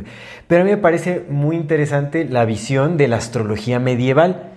Porque bueno, también hay, esa es- esa es otra cosa súper importante del movimiento New Age. La astrología actual, que todo el mundo, que, que- qué signo eres y que la fregada y todo eso, nació en el movimiento New Age. Típico- o sea, típico de 70s, Piscis, 80s. típico de Piscis. Típico de... ajá. Típico de. Así, ¿no? Sí, me gusta un comediante que así, bueno, ya. eh, No, sí, sí, ya sé sí cuál es. Sí, sí, lo Sí, viste. sí. Ese, ese, ese geek está bien chingón. Está bueno, pero en fin. Ya, lo, ya, ya luego, no me- es que no me acuerdo, o sea, iba a dar una referencia vacía porque ni siquiera me acuerdo. ¿No es del Mark comediante. Rufles? ¿Rufles? No es ese güey, ¿verdad? Un- Uno que es, que es alto, guapo y mamado. No es ese güey. No, no, no. No, es ese güey. No, ese, es, ese es otro compa. ¿Cómo se llama el...? Ruf algo, Rufles. No, no, no, no. ¿Cuál Rufles? No, no, no. Es este... Sí, ese quinto. Es, es muy buen comediante ese güey. El, ¿eh? el que- te digo yo, el que está guapo. Mamado, sí, sí, ese sí, güey sí. es perro, ese güey Es muy perro, bueno, y aparte muy que de carita y todo, Sí, no, le- sí, va re bien sí, ese vato, eh, no la sufre, sí. no la Sí, sufre. no, y sí es muy bueno, es muy buen comediante el vato. Es muy buen comediante. Tiene unas cosas que dices, ah, güey, ese güey estaba aventando putazos Sí, dolorosos, es pero bueno, es muy risa, bueno, sí. es muy bueno. Pero no es ese güey, ¿verdad? No, no, no, no, Pero sí ya sé cuál dices tú, Ajá. ese de los signos, está cagado. Pero bueno, entonces, eh, bueno, la astrología ya también eso se super propagó, ¿no? Como toda esta cuestión de, de- de los signos zodiacales, Simón. como todo este rollo, ¿no? El asesino del zodiaco que dice el Mark, Ma- Mark el Miles Mates que es falso. ¿El qué? El, El asesino del zodiaco. el- ah, el asesino del zodiaco, sí, por supuesto. Sí, eso Zodiac también dice. Sí, dice que todos los asesinos seriales eh, populares pues son, son falsos, pero en fin. Eh, La verdad es que no tuve tiempo de estudiar en qué se basaba la astrología medieval, pero bueno, hasta como lo dice el nombre, es la astrología, el estudio de los astros que surge en época del medievo, digamos, ¿no? Como en el, que en el siglo XVI, en el siglo XVII, más o menos. como del ¿no? 14 al 16. Del 14 al 16, sí, del 14 al 16. No es cierto, carnal. La, la Edad Media ha de ser como del 12 al 15, Al- tal al vez. 16, güey. Porque No, en el cuando- medievo ya no es 16, ¿no? Sí. No, ya sí. dice ya no, güey, no, porque en 1500 ya no era, ya no era la Edad Media, güey. Ya había pasado la Edad Media. ¿Ya era victoriano? el- el- No, sé, lo pero victoriano ya no era es la Edad Media, güey. La Edad Media fue como por ahí del, como del siglo XII al 14, tal vez vez principios 14. de 15, güey. Porque ya cuando cuando- salió- Pero es la época de la quema de brujas, digamos. El medievo. Un poco. No, es que la Inquisición ya no es de la... No, ya es, es, es después, ¿no? Es Es, un poco después, es post- Sí. Entonces sí es como siglo XII, siglo XIV. Tal vez, menos. tal vez es la... Es que creo que la, la, la del... Mira, ¿para este qué nos hacemos güeyes, oscurantismo, ¿no? Pero no sé si el oscurantismo se, se ¿Para considera qué como nos una hacemos- etapa, como una época o solamente una etapa, digamos, de, de cierta época. A ver, échale. Ah, no man. Es de, de los siglos, del siglo 5 Del siglo V al XV. Ah, uy, no, entonces estuvo mucho Es un más montón de tiempo. Pero mira, Sí, sí, en el sí, 15 hasta ya, 15. o sea, 1400, 1492, cuando llegó el Cristóbal Colón, ya la, yo creo que ahí terminó la Edad Media.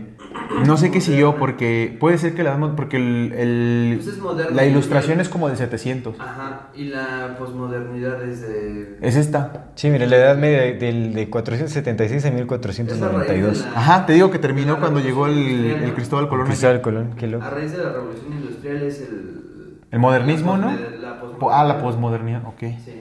Ok.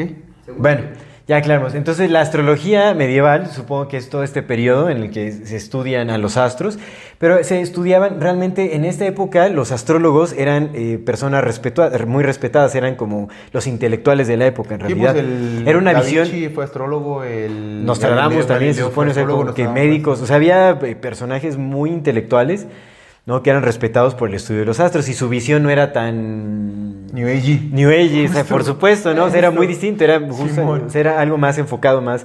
Pero bueno, entonces dentro de la visión de la astrología medieval, la era de Acuario se veía como una era en donde iba a, este, a mandar una, eh, bueno, el mundo iba a ser eh, eh, mandado por, por, este, por, por, poder, por el poder de las élites secretas, ocultas, que buscaban el poder absoluto. Iba a ser una era oscura en donde la religión iba a ser considerada ofensiva. O sea, realmente la era de Acuario para los astrólogos del medievo era una era de oscuridad, del control de las élites sobre el resto de la población, de avaricia, de egoísmo, una, o sea, en época fuerte. A diferencia de lo que nos intenta vender el, el New Age actual, ¿me entiendes?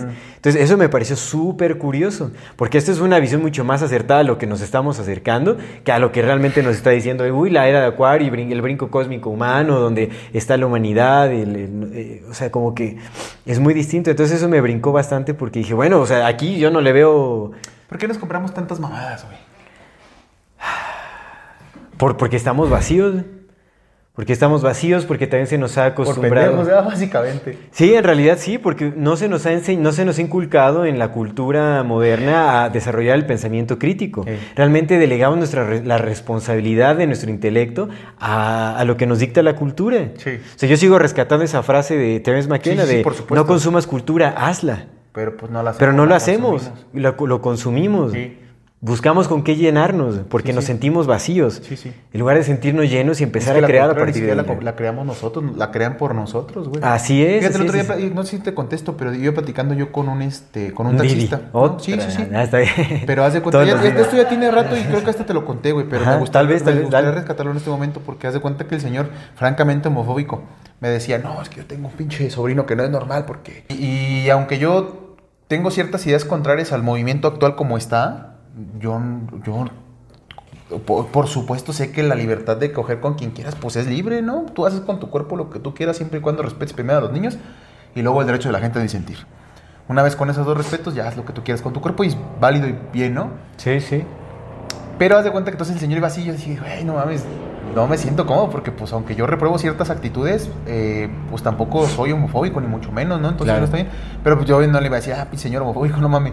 Pero sí íbamos platicando y él decía, no, es que él no es que mi, mi sobrino que no es normal, la chinga. Le digo, y ya platicando, le digo, pero si se da cuenta, le digo, le digo, le digo, vamos a pensar en dos generaciones a después. Le digo, imagínense usted sus nietos. Ahorita para usted eso no es normal, ¿no? Tampoco para mí, porque no es normal, no porque sea anormal, sino porque no es la normalidad. No lo es. O sea, la mayor parte de las personas somos heterosexuales y las personas homosexuales son los menos. Quiere decir que eso no, no es lo normal. Lo normal es que no lo seas. No porque el otro sea raro, sino en la generalidad, digamos. Ya, ya. Nada más es eso, ¿no? Le digo, Entiendo, pero imagínate dos generaciones después, ¿cómo lo van a ver ellos? Ya se queda así, dice, Pues normal, vea, Sí, sí, por ¿no? supuesto. Eso va a ser lo normal. Lo normal es que toda la gente sea así. Pues, y el señor así quedó así pensando como que le cayó así. Dijo, no mames, joven, ¿verdad que sí es cierto, verdad? Dice, porque pues todo va para allá. Le digo, pues sí, porque pues todo está apuntando hacia allá, todo va a normalizar eso. Ahorita no es normal, no porque sea malo. Bueno, habría que analizarlo bien, ¿no? Porque también decir que no es normal, pues es... Es, Es que no es normal porque la normalidad es lo que hace la generalidad, lo que hace la mayoría, en un término muy amplio de la normalidad. Porque eso es lo normal. Lo normal es que los vasos sean vasos y los platos sean platos. supongo que normal es muy distinto a natural, porque al Ajá, final... sí, o no, no sea, estamos por hablando de, ni de se que sea malo, ni de que sea bueno, ni de que sean extraños, ni que estén enfermos. No, no, no, no, quitando eso, nada más hablamos de la generalidad. Ya, ya, lo, que hace la sí. nor- lo que hace algo normal es que la mayor parte de las personas lo haga. Sí. Por eso se vuelve normal. Porque dices, güey, pero es que eso es normal, porque pues todos lo hacen. Ah, pues eso es lo Porque es normal. lo, lo común, ¿no? La media, la media común. digamos. Exactamente, lo común es lo normal. Básicamente en reglas generales. Entonces lo que no es común, pues es- no es normal, pero se va normalizando. Poco a poco lo vas normalizando y dices, ah, ok, pues eso no era normal, ahora ya es normal. Antes, cuando empezaron las... Antes, por ejemplo, no era normal que la gente tuviera celulares. Sí. Ahora ya es normal, porque pues ya lo es. Sí, sí, sí, es cierto. A eso voy, ¿no? O sea, por eso digo, quitando, o sea, sin ningún replomo ni nada, nada, no, que no se, no se malentienda. Sí, justo es eso, ¿no? Sí, que no se malentiendan absolutamente nada. Estamos hablando de, de generalidades. Pero ¿qué sucede? Que en dos generaciones, como todo está apuntando a que se normalice el hecho de que pues, todas las personas no tengan género, en dos generaciones lo normal va a ser que la gente no tenga género. Porque va a haber un chingo de gente así. Sí. Porque pues estás apuntando ahorita a los morrillos y los morrillos les, les destruyes desde morro, les cambias desde morro. Su personalidad pues van a crecer creciendo así. Y como está apuntando no a nosotros, sino a los niños, en dos generaciones eso va a ser lo normal. Entonces le decía al don, y se quedó así. ¿Sí es cierto, va? Le digo, claro, entonces lo que usted ahorita ve como anormal, sus nietos no lo van a ver así. Sus nietos lo van a ver como Sí, normal. sí, digo, en- y en dos generaciones, ¿usted? ¿Cómo va a ser usted? Ya, pues yo voy a ser el raro, ¿da? Usted va a ser el, el anormal, ¿no? Y ya se me quedó así. Dice, no, pues sí es cierto. Pues ya le voy a hablar de otra manera, dice. Qué bueno, qué bueno, está bien. Es que esa- ese es mi punto que iba, güey. Eso es lo que le quedé. eso es- le- Yo más iba para eso de. Porque, pues, si tú le. Si tú vas a una persona y le dices, pinche homofóbico culero, te va a mandar a la chingada. Porque lo primero que tenemos que entender es que en una conversación de dos personas, y más en una discusión, el otro cree que el pendejo eres tú y tú crees que el pendejo es aquel. Creo que eso debería decir mucho de cómo platicamos. Si yo voy pensando que el otro va a decir que yo soy el chingón, pues no es cierto, el otro cree que yo soy el pendejo. Y pues, ¿cómo le voy a decir que no? Si yo creo lo mismo de él. Sí, sí. Entonces, Alguien tiene que salir de... Claro, güey, claro. vicioso, Entonces sí. yo llego a una conversación entendiendo que el otro cree que soy el pendejo soy yo y, y con eso me conduzco. Y ya digo, ok, no, lo voy a, no, le voy a, no le voy a enseñar nada porque ese güey piensa que yo estoy baboso. Entonces mejor vamos a otra forma de abordar el problema porque Sí. él piensa que yo estoy mal. Entonces, y lo mismo con este don, o sea, yo no le puedo decir, no, no, don, usted está mal porque no es homofóbico, no. A ver, vamos a ver tu pedo. Ahorita que es normal tal, ¿y qué va a hacer en dos? ¿Y usted qué va a hacer en dos? No, pues yo voy a hacer el raro. Entonces a lo mejor ahorita mi sobrino no es el raro, solamente... ¿No? Y se dijo, no, pues sí, sí voy a hablar con él de otra manera, chicas. Ah, pues está, ya seguimos platicando otras mamás. Pero lo que iba es eso. Que lo que apunta hacia allá, apunta a una normalidad de cosas que no son normales, que nosotros no estamos construyendo, que nos están llevando a consumir cultura. La Sí. cultura no la cambiamos nosotros, nos la cambian. ¿Cómo lo sabemos y cómo estamos seguros? Pues por ver quién, quién, quién creó los movimientos. ¿Quién crea los movimientos, güey? Las élites, güey. ¿Quién creó el feminismo? Un hombre. Un hombre metido con las élites, carnal. ¿Quién creó, quién, quién acuñó el término disforia de género? Un vato. Un vato que trabajaba para las élites y que cometió un error porque ese vato hizo el experimento de cambiarle sexo a, dos, a un niño que, que- que le dijo a sus padres, no, que, que, que este niño, porque nació con, con- con ambos eh, genitales y le hizo que, les- que le cortaran el pelo. Simón, entonces hizo que le cortaran el pelo y que lo empezaran a tratar como Brenda, lo hizo como una niña y el vato se terminó suicidando porque pues el vato era hombre. Y ese güey, ese vato fue el que, el que acuñó el término de disforia de género y fue el que empezó a hablar de la disparidad de género y que el género no era el sexo. Ese vato lo inició, pues ese vato estaba mal. Solo que ahora no se ve ese experimento. El experimento lo, lo callaron y nada más dijo, no, es que el tal científico dijo, pues ese vato era de las élites y también la cagó porque pues no es, no es la realidad. Entonces, ¿quiénes crean la cultura que nosotros consumimos? Pues los que se creen dueños del mundo. Y nosotros replicamos así, como loros. Como- Claro, y al final son las bases del conocimiento que nosotros damos por referencia en nuestras conversaciones Sí, intelectuales, ¿me entiendes? Como, no, no, no, como dice tal autor que quién sabe qué. Conoces al autor, sabes él dónde tomó sus bases, sabes a qué familias pertenece, sabes, sabes de dónde nace esto, sabes si lo que te está diciendo es verdad siquiera. Pero, carnal- Solo porque se adjudica ciertas credenciales ya vas a creer en él. Solo porque es socialmente aceptado. ¿Quién, ¿Quién establece lo que es socialmente aceptado? ¿Quién establece las bases de la sociedad? La sociedad. La sociedad.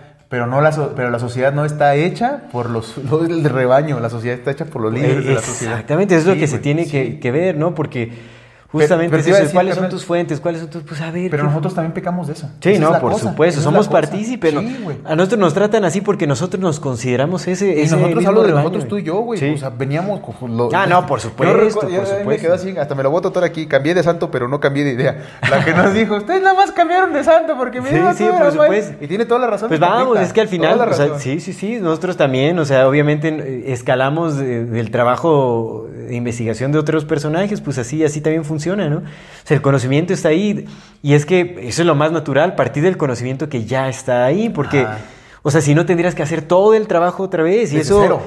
Desde cero, y eso en, en nuestras condiciones de vida también es como dices, no manches, te dedicas a, a- a- a- a tu- a tus hijos o te dedicas a, buscar el pan de cada día, te ¿a qué te, o sea, Y es que por eso, por eso es que estos vatos son bien listos, porque, porque son listos para sus estrategias. ¿Por qué? Por- porque, y esa es la pregunta que teníamos hace rato. ¿Por qué, por qué el Carl Jung? ¿Por qué estos vatos que pareciera que sí? Pero también, ¿por qué el René Guénon se pelea con la pinche Blavatsky si los dos cabrones eran los líderes? ¿Por qué eso hacen? Porque, a ver, tienes humanos.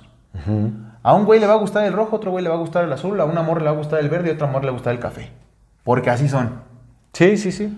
Entonces, yo te voy a decir cómo, cómo te va, qué azul te va a gustar, a ti qué verde, a ti qué café y a ti qué rojo. Claro. Y luego los voy a echar a pelear.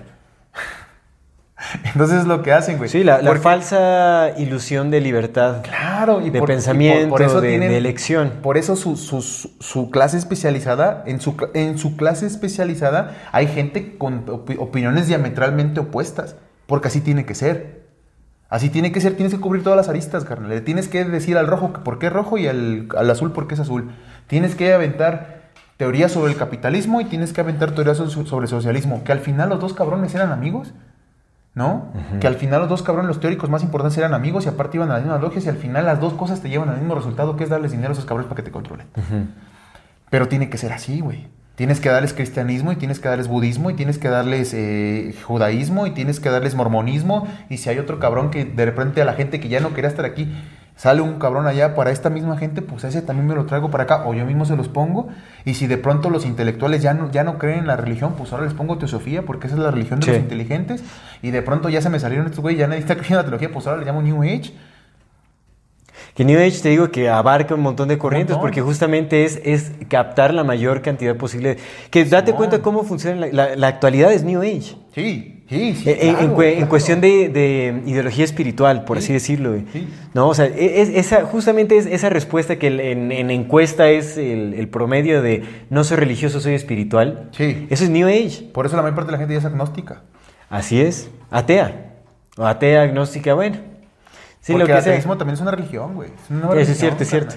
Sí, pero en realidad eh, todo, o sea, lo, lo actual es tendencia New Age, es, es tarot, es este eh, ufología, es bueno, de, de to- de todo en realidad, o sea, son todas estas corrientes, o sea, es la, la- el satanismo, Loco. el satanismo también es New Age, es todo eso, porque pues sí, es sí, por supuesto, porque todos absoluta- estos compas, güey, budismo, hinduismo, o sea, bueno, como todo el, el oriente occidentalizado también es super New Age y eso es de lo más popular ahora, es lo más popular.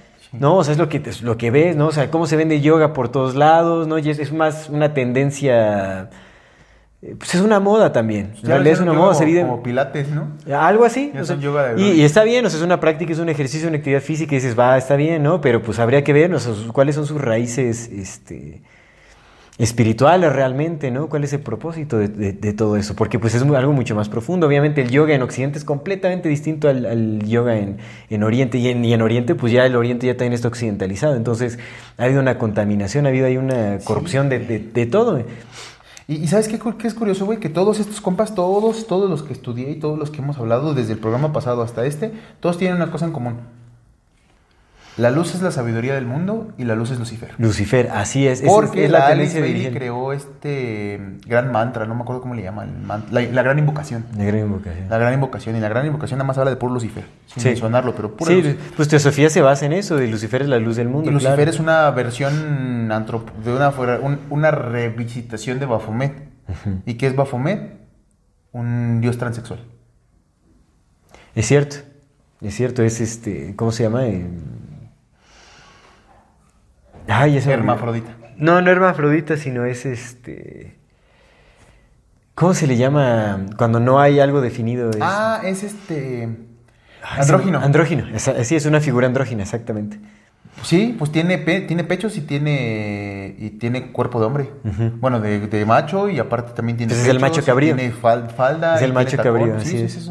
Entonces es una figura andrógina o una figura transexual, podrías decirlo, porque pues tiene ambos sexos. Sí, ¿no? así es, así es. Entonces, y es una revisitación, Lucifer es una revisitación de ¿Y Baphomet. quién ganó la casa de los famosos? ya, yo ni sé qué es esa madre, yo no le he visto nada, pero no manches, está, Wendy las redes están. eres ganadora. bombar- está bombardeado todo con esa Sí, madre. no, completamente. Mira, la, la verdad es que esa, compita tiene un chingo de carisma, ¿no? Y a mí me cae bien Yo, yo nunca pues, la he escuchado, no sé ni de dónde venga ni nada, absolutamente no, tengo ni idea. Solo sé que existe Se por. hizo famosa por un video. El de las perdidas. Estamos Ajá. perdidos, perdidos, perdidos. Sí, est- estaban en un bosque. Se fueron a pasear como con sus amigos. Y nada más, o sea, se quedaron solas, no se perdieron ni nada, solamente se quedaron solas. Eran dos este, morras, son dos morras trans.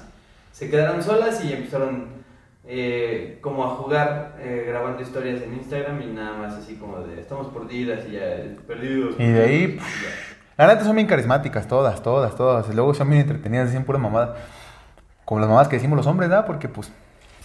Yo, yo si- siendo, siendo muy sincero, la energía de la banda gay es muy, es muy distinta, a- incluso a de, de hombres que, este, que bueno, se, se concepcionan como, como mujeres, eh, me parecen como más divertidos que las mismas mujeres en, en algunas cosas, porque como que se quitan cualquier tipo de pena. Por ejemplo, no sé si han visto a este brother Yesimi en TikTok. ¡Hey! Ese carnal, o sea, es súper... Cagado, ¿no? Ajá, y se, y se extiende. y la También hay otro, el Andrés Webster, una cosa así. Ándale, Ese vato también es cagado. Y, y, o sea, la neta, son... Puro contenido basura del chingón. Sí, o sea, son, son personas que pues, son como muy, muy ellos, ¿no? Simón. Y lo que, lo que me he dado cuenta es que mucha gente que les comenta, pues les comenta como en ese en esa idea de que quisieran, ay, perdón, en la que quisieran ellos ser, ser ellos, o sea, o, o mostrar como su, su yo interno, pero por alguna razón no lo pueden, no lo pueden hacer, entonces lo siguen más como por em, eh, eh, expresar de alguna forma lo que ellos no pueden.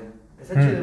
Sí, pero fíjate que a mí, por ejemplo, es, es- eh, la, la Wendy me cae muy bien, güey, porque en una entrevista que le hicieron, dijo, pues yo no me considero mujer. Dice, yo soy una chica trans. Dice, pero soy hombre. O sea, no me considero una mujer porque Eso no le soy dijo una ella. mujer, porque no soy una mujer, dice. Entonces yo no tengo ningún pedo si alguien en la calle me dice, güey, o me dice él, o me dice ella, porque pues yo sé lo que soy, y soy una chica trans, pero no dejo de ser hombre. Eso lo dijo. Oh, mira, qué conciencia. Carnal, la quisieron, la quisieron fundar por eso, pero pues es que tiene toda la razón, güey. O sea, tiene la libertad de decir, si a, si a mí la persona me dice, güey, a mí, llama- a mí dime ella, pues yo le voy a decir ella, porque pues... Digo, yo, me- yo no. me enteré de que había ganado porque lo que vi eran memes de. Y digan lo que digan, este, o la que soporte, ya sabes, esa, ay, cómo me Pues caen esas hombre. tendencias. Pero lo que dicen es que a, quien, a quien le guste y no le guste, eh, ganó una mujer. No, Yo vi no. esos momes, es- Sí, esos memes, no. perdón, esos, memes, Momes. esos mames, momes, lo que Pues no, sea. pues ganó un hombre. Yo vi y- esos y, y quién, y quién, quién, quién dice que es un hombre? Pues ella misma, ¿no? Ella misma dice que es un hombre, pero pues es una chica trans, pero no deja de ser hombre y pues tiene toda la razón. La neta, la neta ahí la, la empecé a respetar mucho más. Y dije, güey, qué, qué buena visión del mundo, carnal. Pues estaría chido así, o sea, güey, pues, pues, a mí me gusta este pedo, pero pues yo sé lo que soy, loco. ¿Para qué nos hacemos vamos? ¿No? Y luego, luego es bien curioso porque todas ellas, así su, su, su bandita, son como siete. Y todos se llevan bien pesado, güey, pero pesado, pesado, pesado. Se dicen cosas bien horrendas, güey. Una mujer no aguanta eso. Sí, eso es cierto. No lo a, mí, aguanta, a mí me dio, a mí me dio muchísima risa. Era como un meme, un meme, un video también de una chica trans que estaba con su, no sé si con su mamá o con alguien, estaba como cotorreando. Y dice, ay, me parezco a una de las Kardashian, ¿no? Ah, una cosa sí, así. su- su compita. le- bueno, le dice su mamá, bueno, compita, Su una compita, mujer, una compita, chica, ¿no? sí. Que le dice, este, es, bueno, No, sí, le dice, me parezco a Megan Fox. Y le dice, no, yo te veo más como de las Kardashian. de las Kardashian. Y dice, ¿cuál? ay, ¿a cuál crees que? Dice, al papá. Y se caga de risa, pero durísimo. Eso me, o sea, ¿sabes? Pero pues es que Da otra alegría, vez, ¿por pues, qué se llevan así? ¿Por qué se aguantan? pues porque así nos llevamos los vatos. Así son los hombres. Pues porque así somos los hombres. Sí, sí, sí, estuvo- me dio muchísima risa eso, Esa es nuestra forma de interactuar, para bien o para mal, siempre hemos sido eso, carnal. Por eso ya se llevan tan pesados y se llevan bien. Me sigue dando un buen de risa, güey. También porque menos se de- caga de risa. Desde mi experiencia, mis compitas, yo tengo un chingo de compitas morras. Y yo, desde mi experiencia con mis compitas, yo no, yo no he visto que las morras aguanten ese nivel de llevadez, güey. No lo aguantan, no lo aguantan, güey, porque pues es, pues es distinto, güey. Es bien distinto. Entonces, pues nada, ¿no? Ahorita salió a colación, pero a lo, a lo que vamos es a eso. También, pues es parte de lo que te quieren poner en la, en la mente, güey. Por eso se apoya, güey. Y está cabrón, güey, porque pues cómo peleas contra eso, ¿no? Sí, porque incluso la autenticidad de, de- de estas personas la están intentando dirigir a, a una idea específica, o sea, le están dirigiendo a, a propósitos específicos. ¿Sabes? Como quieren meter a las chicas trans o a los chicos trans, lo que sea, o sea, los quieren encajonar en lo que está dictando la, la nueva cultura, la nueva sociedad. Es como, no, ustedes son esto. Si ni siquiera se les permite se ser auténticas, claro. auténticos, o sea, que se expresen como lo que son o lo que se consideren ser sino se les está encajonando en algo. Es como ahorita que me dices que Wendy estaba diciendo que pues ella reconoce que es un vato, que no deja de ser, y acá los memes están duro y dale que es una mujer y que le gusta, que le gusta es una mujer y la chingada. Si ni siquiera ella se considera así o él La se mujer más guapa del mundo es un hombre. Yo nomás quiero decir eso. Ya, o sea, por eso es que, bueno, en fin, pero bueno, Ah, vamos, que vamos. así, de, cu- así de curioso está nuestro mundo. Así de curioso. La mujer más guapa del mundo, según el concierto del, del Miss Universo, es un hombre. La mujer más fuerte del mundo. Es un hombre. La mujer más rápida nadando. La mujer del año fue un hombre, loco. Fue el papá de las Kardashian, justamente. La mujer más rápida nadando. Un hombre. Carnal, nuestro mundo La se que ganó loco. la casa de los famosos. Nuestro mundo es extraño, es un hombre, güey. Las, las, mis compitas morras que andan ahí, que salen a, a- a- a- a ejercer su derecho de, de- pelear y de ir a manifestarse, que están en su derecho. Las razones, pues ya cada quien que las juzgue, pero que están en su derecho de manifestarse. Están peleando por, por la feminidad de las mujeres y resulta que los que se están llevando todos los premios son hombres. Dices, güey, nuestro mundo es extraño, la neta nuestro mundo es extraño, bien extraño, bien, bien extraño. Pero eso no va a ser extraño en dos generaciones. Ahorita, ahorita lo que quieren hacer es callar a la gente que seguimos señalando que es extraño. Eso es lo primero. No, no, no, pinches homofóbicos, transfóbicos y un chingo de mamadas. Y es como de, no, güey, solamente vas por la lógica. X, no, XX no es lo mismo que XY, pronto. Pero eso, carnal, en dos generaciones ya no va a ser así, güey. Lo extra... Lo extra... Sí, carnal, lo extraño va a ser el cabrón que señale, güey. Porque aparte, pues es lo políticamente correcto y que están apagando, güey. Las voces que disienten, güey. Porque los güeyes que manejan el mundo dicen, va a ser así. Y el que no quiera, vámonos, de a poquitos, güey. De a poquitos, de a poquitos. Así acabaron con el cristianismo en las escuelas, güey. Las escuelas estadounidenses todavía en los años 60 les daban cristianismo. Que también es otro engaño más, pero pues al menos les enseñaban un poco de valores. Y lo fueron sacando, lo fueron sacando y poco a poco nos enseñaron a... Yo de morro crecí creyendo que los aleluyos eran tan tontos. Que la gente que iba a la iglesia iba estaba tonta, güey. Porque poco a poco fue mermando la... El poco a poco fue cambiando el foco hacia dónde íbamos. Por eso las escuelas se volvieron laicas. Por eso sacaron la, la- religión de las escuelas. Porque dijeron, güey, si, si, si perteneces a los mismos dueños, no era por conflicto de intereses, fue porque, ok, ya no queremos que sean esto, entonces ahora, pum, vamos para acá.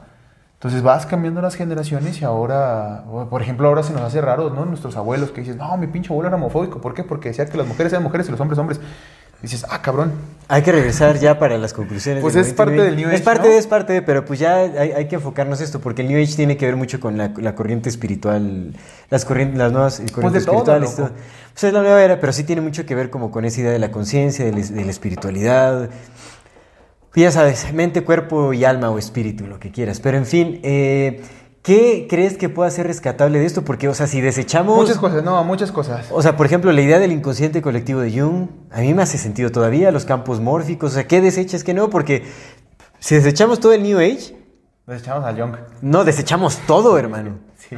Todo, desechamos toda nuestra idea de la realidad. Toda la idea que tenemos de la realidad, o sea, todo lo de la ciencia, los nuevos eh, descubrimientos de la ciencia, todo este asunto, o sea, todo se desecha. Física cuántica, todo, todo se va para la basura, pero todo. Porque el New Age, te digo, busca también la nueva cosas, ciencia, la nueva ciencia. Ciertas cosas, porque creo yo que los, los entendimientos más profundos se adquieren de la, simple inter- de la simple observación, de la simple contemplación de cómo va la vida. Sí, por supuesto, de la experiencia directa, del entendimiento de lo que se va observando y todo. Entonces, pero igual, o sea, yo, yo, por ejemplo te digo, yo sigo, yo me yo, yo aún creo en la, en el inconsciente colectivo. O sea, yo creo que sí compartimos información, inevitablemente.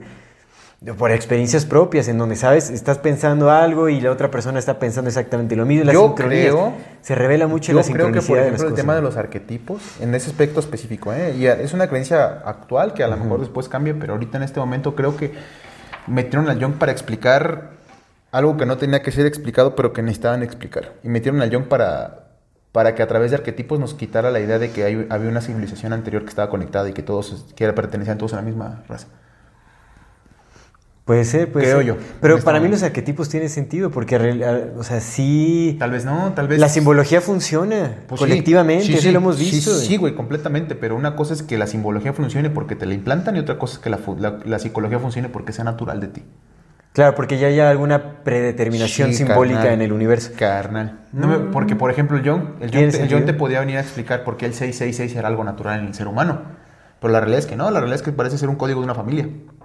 Sí, también, por supuesto. Si le haces caso al Jung, ah, es que es natural que los seres humanos veamos la Santísima Trinidad. Tal vez no. Tal vez sí había tres pinches dioses principales y tal vez sí vinieron al planeta y tal vez eran tres cabrones que vinieron de otro planeta que ni siquiera eran dioses, ¿no? Tal vez eran los pinches barrenderos de otro planeta. Eran güeyes que venían escapando, que los mandaron aquí para exiliarlos.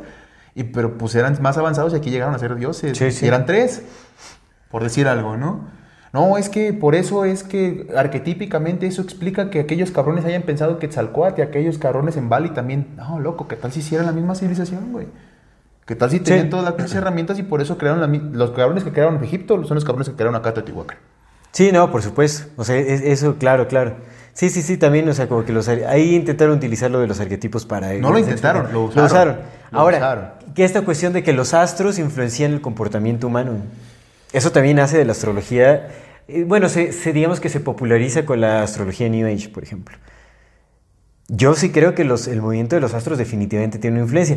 Ahora, más Típico de Mathis... Libra, típico más, de Libra. Más tiene una explicación ¿De que eso? tiene mucho sentido, que tiene muchísimo que ver, o sea, que la influencia de los astros tiene que ver con la cantidad de radiación fotónica que viene del Sol a, a cada astro.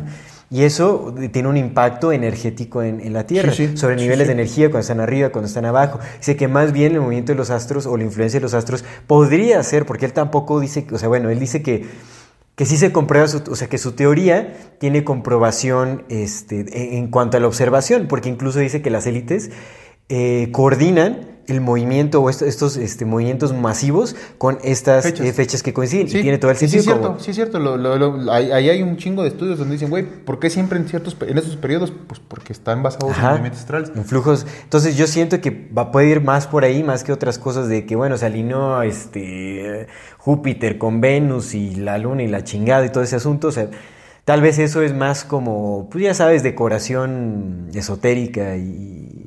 Luego, por ejemplo, también tenemos esta idea de los, de los calendarios arqueastronómicos, ¿no? Donde se basaban los movimientos sinódicos de Venus y de la Luna para predecir cosas, como los mexicas, ¿no? Así es, es también. Te digo, esta investigación está hecha por fechas o fechas en las que pasaron ciertas cosas y resulta que el Venus estaba ahí cada vez que pasaron estos cabrones de los, de los, de los españoles entrando con, con espacios de tiempo basados en el múltiplo de 13, de 13, de trecenas. Y dices, güey, pues si, si las fechas concuerdan, güey, la investigación dice que las fechas, no mames, dices, güey, cabrón. Sí. Sí, pues por ese lado está ahí, güey. La sincronicidad, pues Bueno, eso es sé, otra. güey. Ahora, en cuestión de espiritualidad, ¿qué show ahí? Porque definitivamente sí, yo sí siento que hay una naturaleza del ser humano eh, hacia una espiritualidad, como hacia un, encuentro con algo que podríamos considerar divino, o sea, algo que... que La gran compu, ¿no? Algo supernatural, ¿me entiendes? Algo que va más allá de la individualidad. O sea, como esta conexión con la naturaleza. O sea, para mí la espiritualidad debería dirigirse a la naturaleza, yo siento. Que, igual en el movimiento New Age, o sea, pues también se, hay un enfoque hacia la naturaleza, pues ya sabes, así como los hippies abrazar árboles, ¿me entiendes? Ahí nace todo este asunto también. Entonces, ¿qué hay con la espiritualidad? ¿Qué hay con esa idea de una verdadera unión, una unificación de la humanidad? Porque eso, o sea, cuando lo pones en el nuevo orden mundial es descabellado y suena terrorífico. Sí, sí. Pero cuando lo pones en una, en una idea de, de amor, de compasión, de cuidado por el otro, es como, ¿en, en dónde, eh, en Pero dónde no- yace el límite de no uno esa a idea otro? De, amor, de amor y compasión y de cuidado por el otro también contradice un poco la, individu- la individuación. Porque también hay gente que le gusta hacer maldades. A mí de repente me gusta hacer maldades. Trato de no que mis maldades no sean dañinas, pero pues me gusta hacer maldades porque también estás aparte de mí. Por eso ocho putazos, controlados, en un ambiente controlado, o sea, deporte. Pero por eso me gusta echar putazos, porque en lo deportivo echar putazos está bien. Sí, hay una sombra, hay una sombra humana, por supuesto, pero Que la sombra es el concepto de Jung, ¿no? pues también la individuación, que pues tiene mucho que ver con la sombra, pero bueno, en, en fin. Ajá, pero por ejemplo ahí, güey, o sea, una idea de, un, de una humanidad pacífica, pues no contradecería un poco al que honestamente sí tenemos Pero- un ímpetu de- pero no- aparte para crear necesitamos Pero no, ¿no buscarías tú eso? ¿No buscarías que realmente... O sea, Yo- no los seres que humanos... el respeto al derecho ajeno sea la paz. Pero no hay, o sea, realmente buscamos vivir en paz. ¿Buscamos vivir en paz? ¿Realmente? ¿Nos gustaría vivir en paz? O sea, ¿no te gustaría poder salir a la calle sin miedo a que te asalten, a que te secuestren, a que... No, o sea... Pero no que me- no me eso. ¿Por qué te haría débil? Porque, porque por ejemplo, yo, yo, yo he visto este pensamiento, esta línea de pensamiento que dicen, no, la gente siempre le echa la culpa al que no tiene malicia. No, la culpa no es del que no tiene malicia, la culpa es de los que hacen daño. Es como, no, la chile tener malicia está Pues bien mira, verga". yo empato ahí con la visión de Jordan Peterson, ¿no? Que, bueno, esta es una visión específica de los hombres. Dice, un verdadero hombre es, es, es el hombre que es peligroso, pero tiene sus emociones bajo control. Claro. Por eso. Pero entonces si salgo a la calle y nunca me encuentro ningún reto, Es que ese- ese- es- esa es la cuestión. O sea, ¿en dónde yace entonces la aspiración del ser humano? Debería irse hacia la unificación. ¿Es, es real esta aspiración hacia la, la paz? ¿no deberíamos basarnos en el respeto a lo que el otro es? Sí, pero entonces, si todos nos respetamos, deja de haber violencia. ¿O no? Sí. Sí. Y eh, yo sí siento que deberíamos aspirar al respeto hacia el prójimo. O sea, ¿hacia dónde se debe dirigir la evolución del comportamiento humano? Debe de haber un Yo, lugar, debe de haber... empato con la idea del, del- este compa del Graham Hancock, Ajá. que dice que la realidad es que los gobiernos ya no sirven para nada. Que el ser humano ya debería tener la capacidad para poder regirse a sí mismo. Pero para eso debe de disminuir la violencia, para eso debe de, de aumentar el grado de Pero es que responsabilidad, de entendimiento, de respeto y de armonía. Pero te das cuenta que la violencia en su mayoría es creada por el mismo gobierno. Sí, sí, por supuesto. Entonces, no necesitamos que no necesitamos que disminuya para quitar al gobierno, necesitamos quitar al gobierno para que disminuya. Pero no, no, o sea, no puedes ahorita el rebaño desconcertado, le quitas gobierno, se va, va a ser un caos. ¿O no? Tenemos que ser, no, sí, por Es que el supuepero caos hermano. es controlado, güey. Es que esa es la cosa. Si Pero hermano, cuenta, tienes, que, tienes que tomar en cuenta, o sea, ahorita ya Nosotros el gobierno es papá. Carnal, nosotros actuamos. O mamá. Por eso, pero nosotros actuamos con libertad o actuamos como nos dicen que actuemos. Actuamos como nos dicen que actuamos. Entonces no sabemos Pero estamos, somos. pero es que necesitamos, o sea, si nos si te le quitas al ser humano esa No sabes qué pasa, güey, porque no sabemos cómo somos. No sabemos cómo somos como humanidad. Lo que sabemos es cómo nos dijeron que, que debemos ser, pero no sabemos lo que somos, ni cómo somos, ni quiénes somos, güey. Bueno, mira, hay algo, hay algo de cierto en eso. O sea, realmente no tenemos una completa certeza sobre lo que sucedería. Porque los pocos ejemplos que tenemos de verdadero anarquismo en, en- en el mundo, bueno, por lo menos aquí en México también. Salud mi Verdaderos, verdaderos, no, ejemplos de, de anarquismo, o sea, de anarquía. Y anarquía no, no como la idea punk o la idea de revolución Sí, violenta Sí, sí, y ah, me opongo a la realeza y, y- y rompo botellas y todo ese Sino más bien como la anarquía de autonomía eh, gubernamental, es decir, o sea, ya dejar de, de El depender ser del humano gobierno. regulado por el ser humano. Que lo hemos visto con los grupos de autodefensa aquí en México, por ejemplo. Pero es que esa es la cosa, güey. Nosotros no vimos el grupo de autodefensa, lo que vimos fue otro cártel. Pues es que ve, esos son los pocos ejemplos que tenemos. Por lo que te digo, entonces no tenemos, no sabemos cómo somos, güey. Güey, no nos... Y, y tiene toda la lógica del mundo. Si la humanidad es un cuerpo grandote y la mayor parte de la gente no hace un trabajo de Y- introspección... Y es que mira, te, te voy a ser honesto, yo estuve, eh, eh, sabes, cuando todavía creía en todos estos movimientos y eso, ¿te acuerdas en el... En la teosofía. No, no, no, no, el movimiento este de, en el movimiento Ocupa y que salió el de octubre, ¿cómo se llamaba el? Ay, de Occupy, el movimiento de Occupy, de Ajá. Occupy Wall Street. Ah, ¿Te Simón, acuerdas? sí. Que también llegó aquí a México también este, ese movimiento. Hubo como unas o sea, en la Ciudad de México, en, en el Monumento de la Revolución y todo, hubo como asambleas gigantescas de muchas personas, en donde pues exponían y se, se abrió como al público para supuestas nuevas formas de organización social y ya pues, como, y participación ciudadana y todo ese asunto. Yo creo que yo estaba pegando unos carteles y todo, y me agarraron así como me dijeron, oye, tú ven, ayúdanos a organizar aquí. a las-". O sea, yo dije, ah, pues ahora le vamos a organizar gente y asambleas.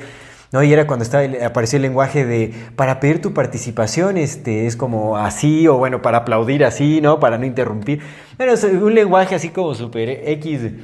Pero bueno, en fin, lo que sucedió es que en estas propuestas como de, organización comunitaria y todo ese asunto, lo que la mayoría de propuestas se dirigían hacia íconos, hacia personajes. O sea, en ese entonces, que fue como el 2010, o sea, la mayoría de propuestas eran, no, yo creo que tenemos que impulsar a López Obrador y que la fregada y, y- y todo en un gobierno de izquierda, porque eso es la única solución que tenemos. Todavía se contemplaba a un gobierno en lugar que dijera, no, vamos a organizarnos, vamos a establecer como nuevas bases de, de participación ciudadana, en donde, sea, en donde seamos nosotros quienes tomemos las nuevas. No, siempre era dirigido hacia él que nos dirija. Este mejor hay que agarrarnos a esta corriente ideológica y tal.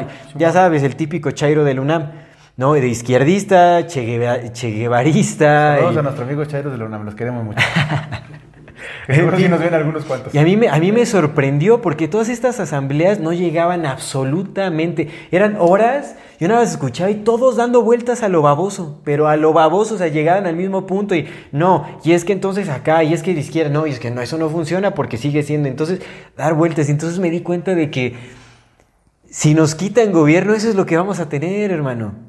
Es que, ¿sabes cuál es la cosa? Y eso fue en el 2010, cuando no había tanta confusión ideológica Pero es como que, hay es ahora. que güey. justo es eso, güey. O sea, la cosa es que nosotros no nos conocemos a nosotros mismos y no conocemos al otro, porque yo conozco a Luis con base en las cosas que ya tengo aquí en mi chompa. Yo Sí, primero, yo lo veo a él a través de todos mis, mis ideologías, güey. Y mis ideologías pueden ser tan vastas como lo que haya aprendido o tan nulas como lo que me hayan enseñado. Pero yo ya tengo ideologías ahí. Ah, esa frase queda chingón, ¿eh? Pero esa- yo tengo esa idea, güey. y Con Ajá. esa te veo a ti, con esa lo veo a él y con esa veo el resto del mundo, güey. La cosa es que no es que nos Y quiten con esa vez la casa de los famosos, Porque, y con porque esa el vez gobierno, la gobierno tiene la idea del PAN y tiene la idea de, aquí en México la idea del PRI, la idea de Morena, la idea del PRD, que, que son, entre comillas, diametralmente opuestas o ligeramente opuestas algunas que otras personas, ideologías distintas. Entonces pones a cuatro personas, las cuales confían en su propio gobierno, en un alguien más, y los pones a platicar, pues por supuesto no van a llegar a nada, güey, porque aquel güey dice lo que dijo aquel güey, aquel, aquel dice lo que dijo rojo, aquel lo que dijo verde, aquel lo que dijo blanco, aquel lo que dijo azul.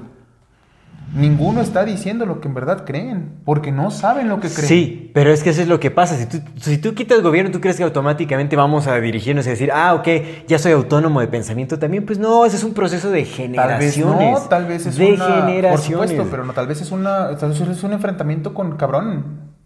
Cabrona. Enfréntate a lo que eres. ¿Qué vas a hacer? Mira, yo creo que lo, yo creo que lo que sí podría funcionar. O sea, yo. ¿Otro gobierno? No, no, no, no, no. Pues más bien es la creación de comunidades, o sea, que se basan más en, en- en- en el trabajo con la Pero naturaleza. es que para Como crear pueblo- una comunidad, güey, primero necesitas a personas que en verdad sepan quién chingados son, güey. Es que es a lo que voy, escucha. Justamente, o sea, yo tuve la oportunidad de convivir con uno de, de- de- con una persona que era parte, miembro de una comunidad intencional en Argentina que se llama Pueblo Mampa. Es realmente la conferencia que él llegó a dar, eh, lo dio en, en- en mi local, en el restaurante que tenía en aquel entonces, ya tenía varios años, hablaba justamente de esa desculturalización, porque ese es algo importantísimo. Para poder pertenecer a una comunidad intencional, uno tiene que desapegarse de toda la información arraigada que te da la cultura. Todos los o sea, él mencionaba hasta personajes de Marvel, Disney, pero, o sea, todo lo que te da de comer, o sea, las sociedades es como eso para afuera, porque justamente lo que tenemos que hacer es vernos desde lo más auténtico que somos como seres humanos, Pero para poder entender al otro. Pero necesitas un líder. No, no, no, no, no, no, no. Lo platicamos el día... ¿Te acuerdas una vez? Espera, yo te estoy hablando de lo que estaban diciendo y la experiencia y cómo ellos lo vivieron, porque ellos no lo vivieron con liderazgo, ellos lo vivieron a través de una organización horizontal, que es muy complicado. No es lo común, Yo una no vez es te lo más fácil. Y tu respuesta, yo te Escucha, pregunté que si tú sí. conoces alguna y tú dijiste que ninguna, güey. Que ninguna de las que tú conocías habían funcionado con redes horizontales porque a la gente necesita que la guíes.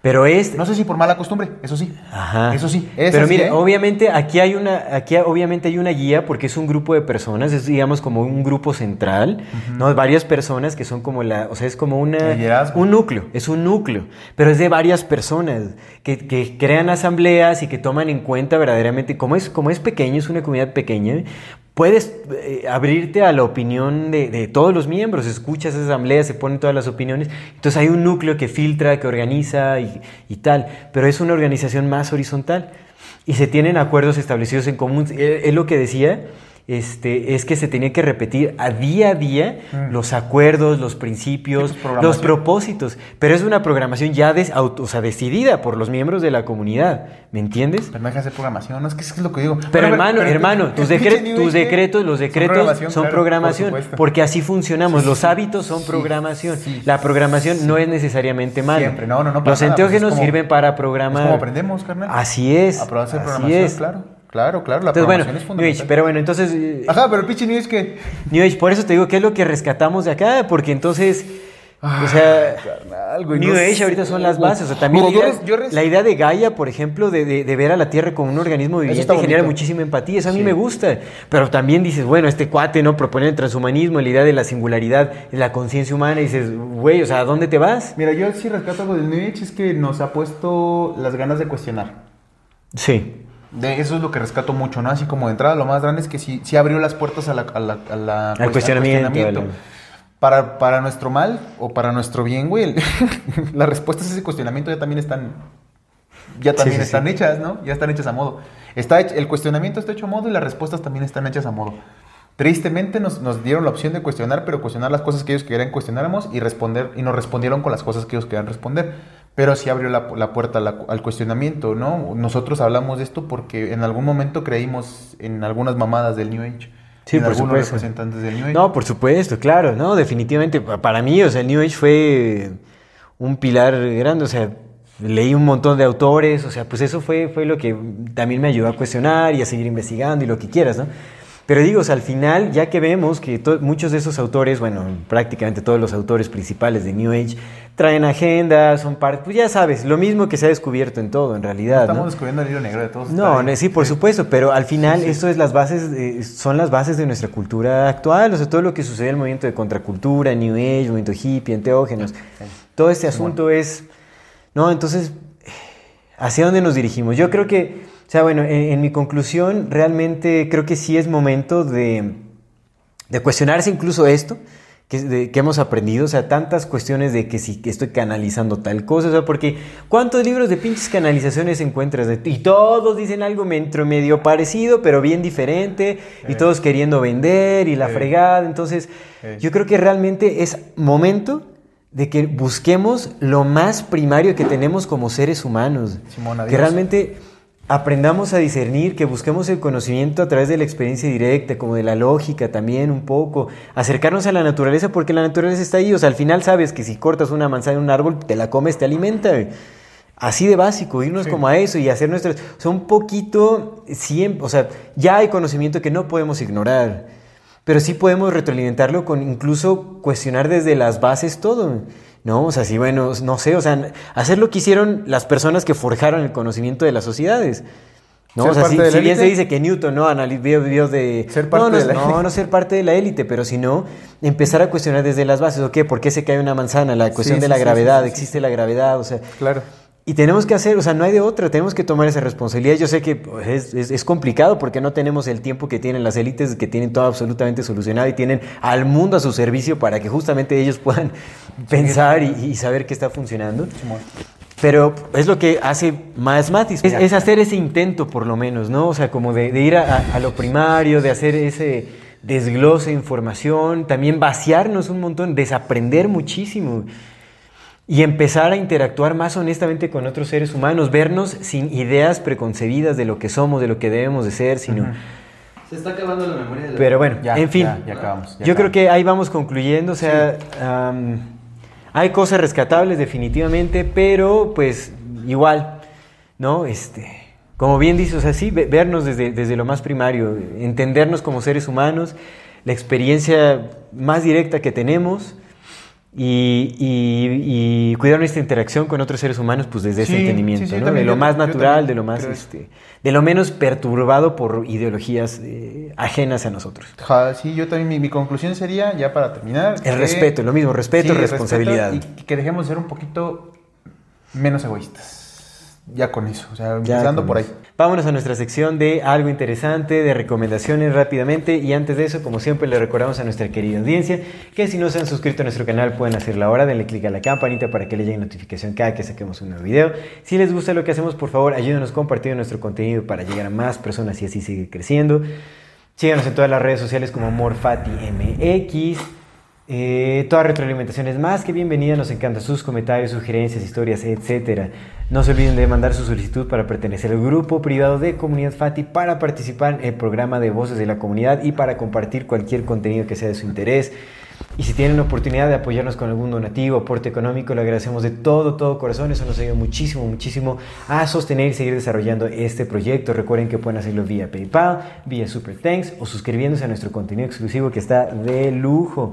Muchísimas gracias a todas las personas que nos ven, nos escuchan, nos acompañan hasta este. Muchas gracias. Mi, mi algo interesante es algo interesante, muy, muy personal, pero está interesante. Y es que eh, la semana pasada, todavía un poquito, pero toda la semana pasada anduve en Malilla. Ah, traía yo la- el síndrome de abstinencia porque... ¿Pero de qué? Por del Instagram, güey. Porque pues yo me acostumbré a la, una, la atención y dos, los corazoncitos. Anda. Es completamente real. Si tienen chance de eso, dense un rato de desintoxicación, al menos una semana, unos 15 días, porque neta se ocupa, se ocupa. Yo porque Es soy cierto, popular, ¿verdad? cierto. Pero ah, no soy, Ah. así soy. Pero no nada más por eso. O sea, la neta, la neta, todos, todos tenemos ese potencial de que ves un pinche like, ves un corazón y te dan, y luego mientras más recibes, put, te vuela, te vuela la chompa. Entonces andaba, a veces me algo interesante, que la semana pasada anduve como con valilla y, y sentía todos los efectos del- de la desintoxicación de dopamina, de exceso Mm. de dopamina. Entonces, dense un, chan- dense un chance de rato de, de desintoxicarse porque neta, neta, neta, no tenemos idea de cuánto tiempo pasamos en esas madres y cambia todo. Todo. Es cierto, que hay, hay contadores, ¿no? Para que te dicen cuánto Sí, tiempo güey, pasas ahí. sí, pues también podría ser un buen ejercicio si, si no están seguros si desapareces. madre de todos modos verlo, pero, pero dense un chance, dense un chance, neta, desconectense un rato porque está cabrón cómo nos controlan a palo con eso. Es. Y eso es mi algo interesante. Bueno, pues ahora sí vámonos a nuestras recomendaciones. Yo quiero recomendar una serie que está en Amazon, pero eh, me parece muy buena. Es de la genialidad de Neil Gaiman. Eh, ya saben, entretenimiento. A mí me gusta mucho cómo escribe Neil Gaiman, pues eh, él es escritor y creador de novelas gráficas. Pero me gusta mucho como su, eh, su, su forma de escribir porque es mucha mitología, muchos símbolos, arquetipos. Y esta serie de, eh, se llama Good Omens. Oh, Good Omens, que está, está muy divertido, es como justamente esta idea del bien y el mal, está, eh, son dos ángeles, a ver, déjame ver. Uno es Lucifer, obviamente, y el otro es, creo que es Arrael, ¿cómo se llama? Es, es como uno de los ah, eh, arcángeles creadores de... ¿Qué pasó? esa es la recomendación. Ya, apurando. Bueno, es la serie de Good Omens, véala, es, es comedia, está súper divertida. Good Omens. Good Omens, está muy, muy divertida, la verdad es que está, o sea, se da desde la- el mito de la creación, Adán y Eva. O sea, como muy literal, pero a la vez muy simbólico y o sea, está súper divertido. La verdad es que me gusta Omens. mucho. Para pasar el rato está, está, está bien, es como... Bien. Sí. Mira, Good Omens. y mi recomendación es, como hace rato lo mencionaba, la película de Zodiac, precisamente. A quienes no la hayan visto, échense un ojo porque está muy buena. Es con este Morgan Jake Freeman y Gyllenhaal, Jake ¿no? Gyllenhaal. Sí, sí, sí. La neta está, está muy chida, está muy bien hecha esa película. Zodiac, hablando de, de, Zodi- de Del Zodiac, falso Zodiac. caso del asesino. Del asesino de. Zodiac. Vean, sí está muy, muy buena Zodiac. Y si Eh, tienen chance, después conéctense con la de Seven. Con, también con Ah, Morgan Freeman y con buena. Papacito Pete. Échense las dos. Échense En sus las épocas dos. de, de, de juventud, de, siempre, de bella siempre juventud. ese güey no envejece. Ese No siempre todo guapo. y siempre Los saludos, guapo. vámonos a los saludos, compa. Vientos.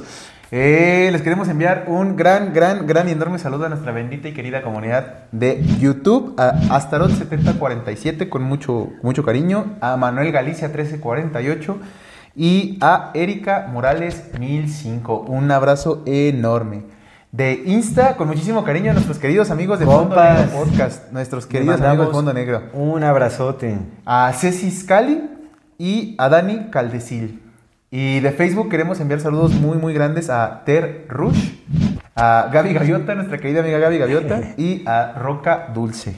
Así es. Y también, como siempre, queremos mandarle un gran saludo con especial agradecimiento a aquellas personas que nos apoyan económicamente, ya sea con donaciones o suscribiéndose a nuestro contenido exclusivo. En este caso, le damos la bienvenida y le mandamos un gran abrazo a Rosa Stephanie Mendiola Fuentes. Gracias por suscribirte a nuestro contenido exclusivo. Esperemos que estés disfrutando muchísimo. Te mandamos un fuerte, fuerte abrazo, un gran saludo. Muchas gracias. Muchas, muchas gracias. Y pues ahora sí, gracias a todas las personas que nos acompañan y nos han apoyado hasta este momento. Esto es Amor Fati. En la infinita brevedad del ser. Hasta luego.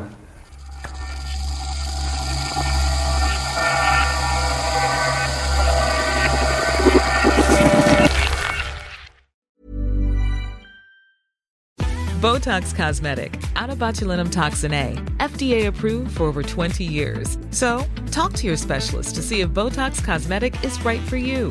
For full prescribing information, including boxed warning, visit BotoxCosmetic.com or call 877-351-0300. Remember to ask for Botox Cosmetic by name. To see for yourself and learn more, visit BotoxCosmetic.com. That's BotoxCosmetic.com.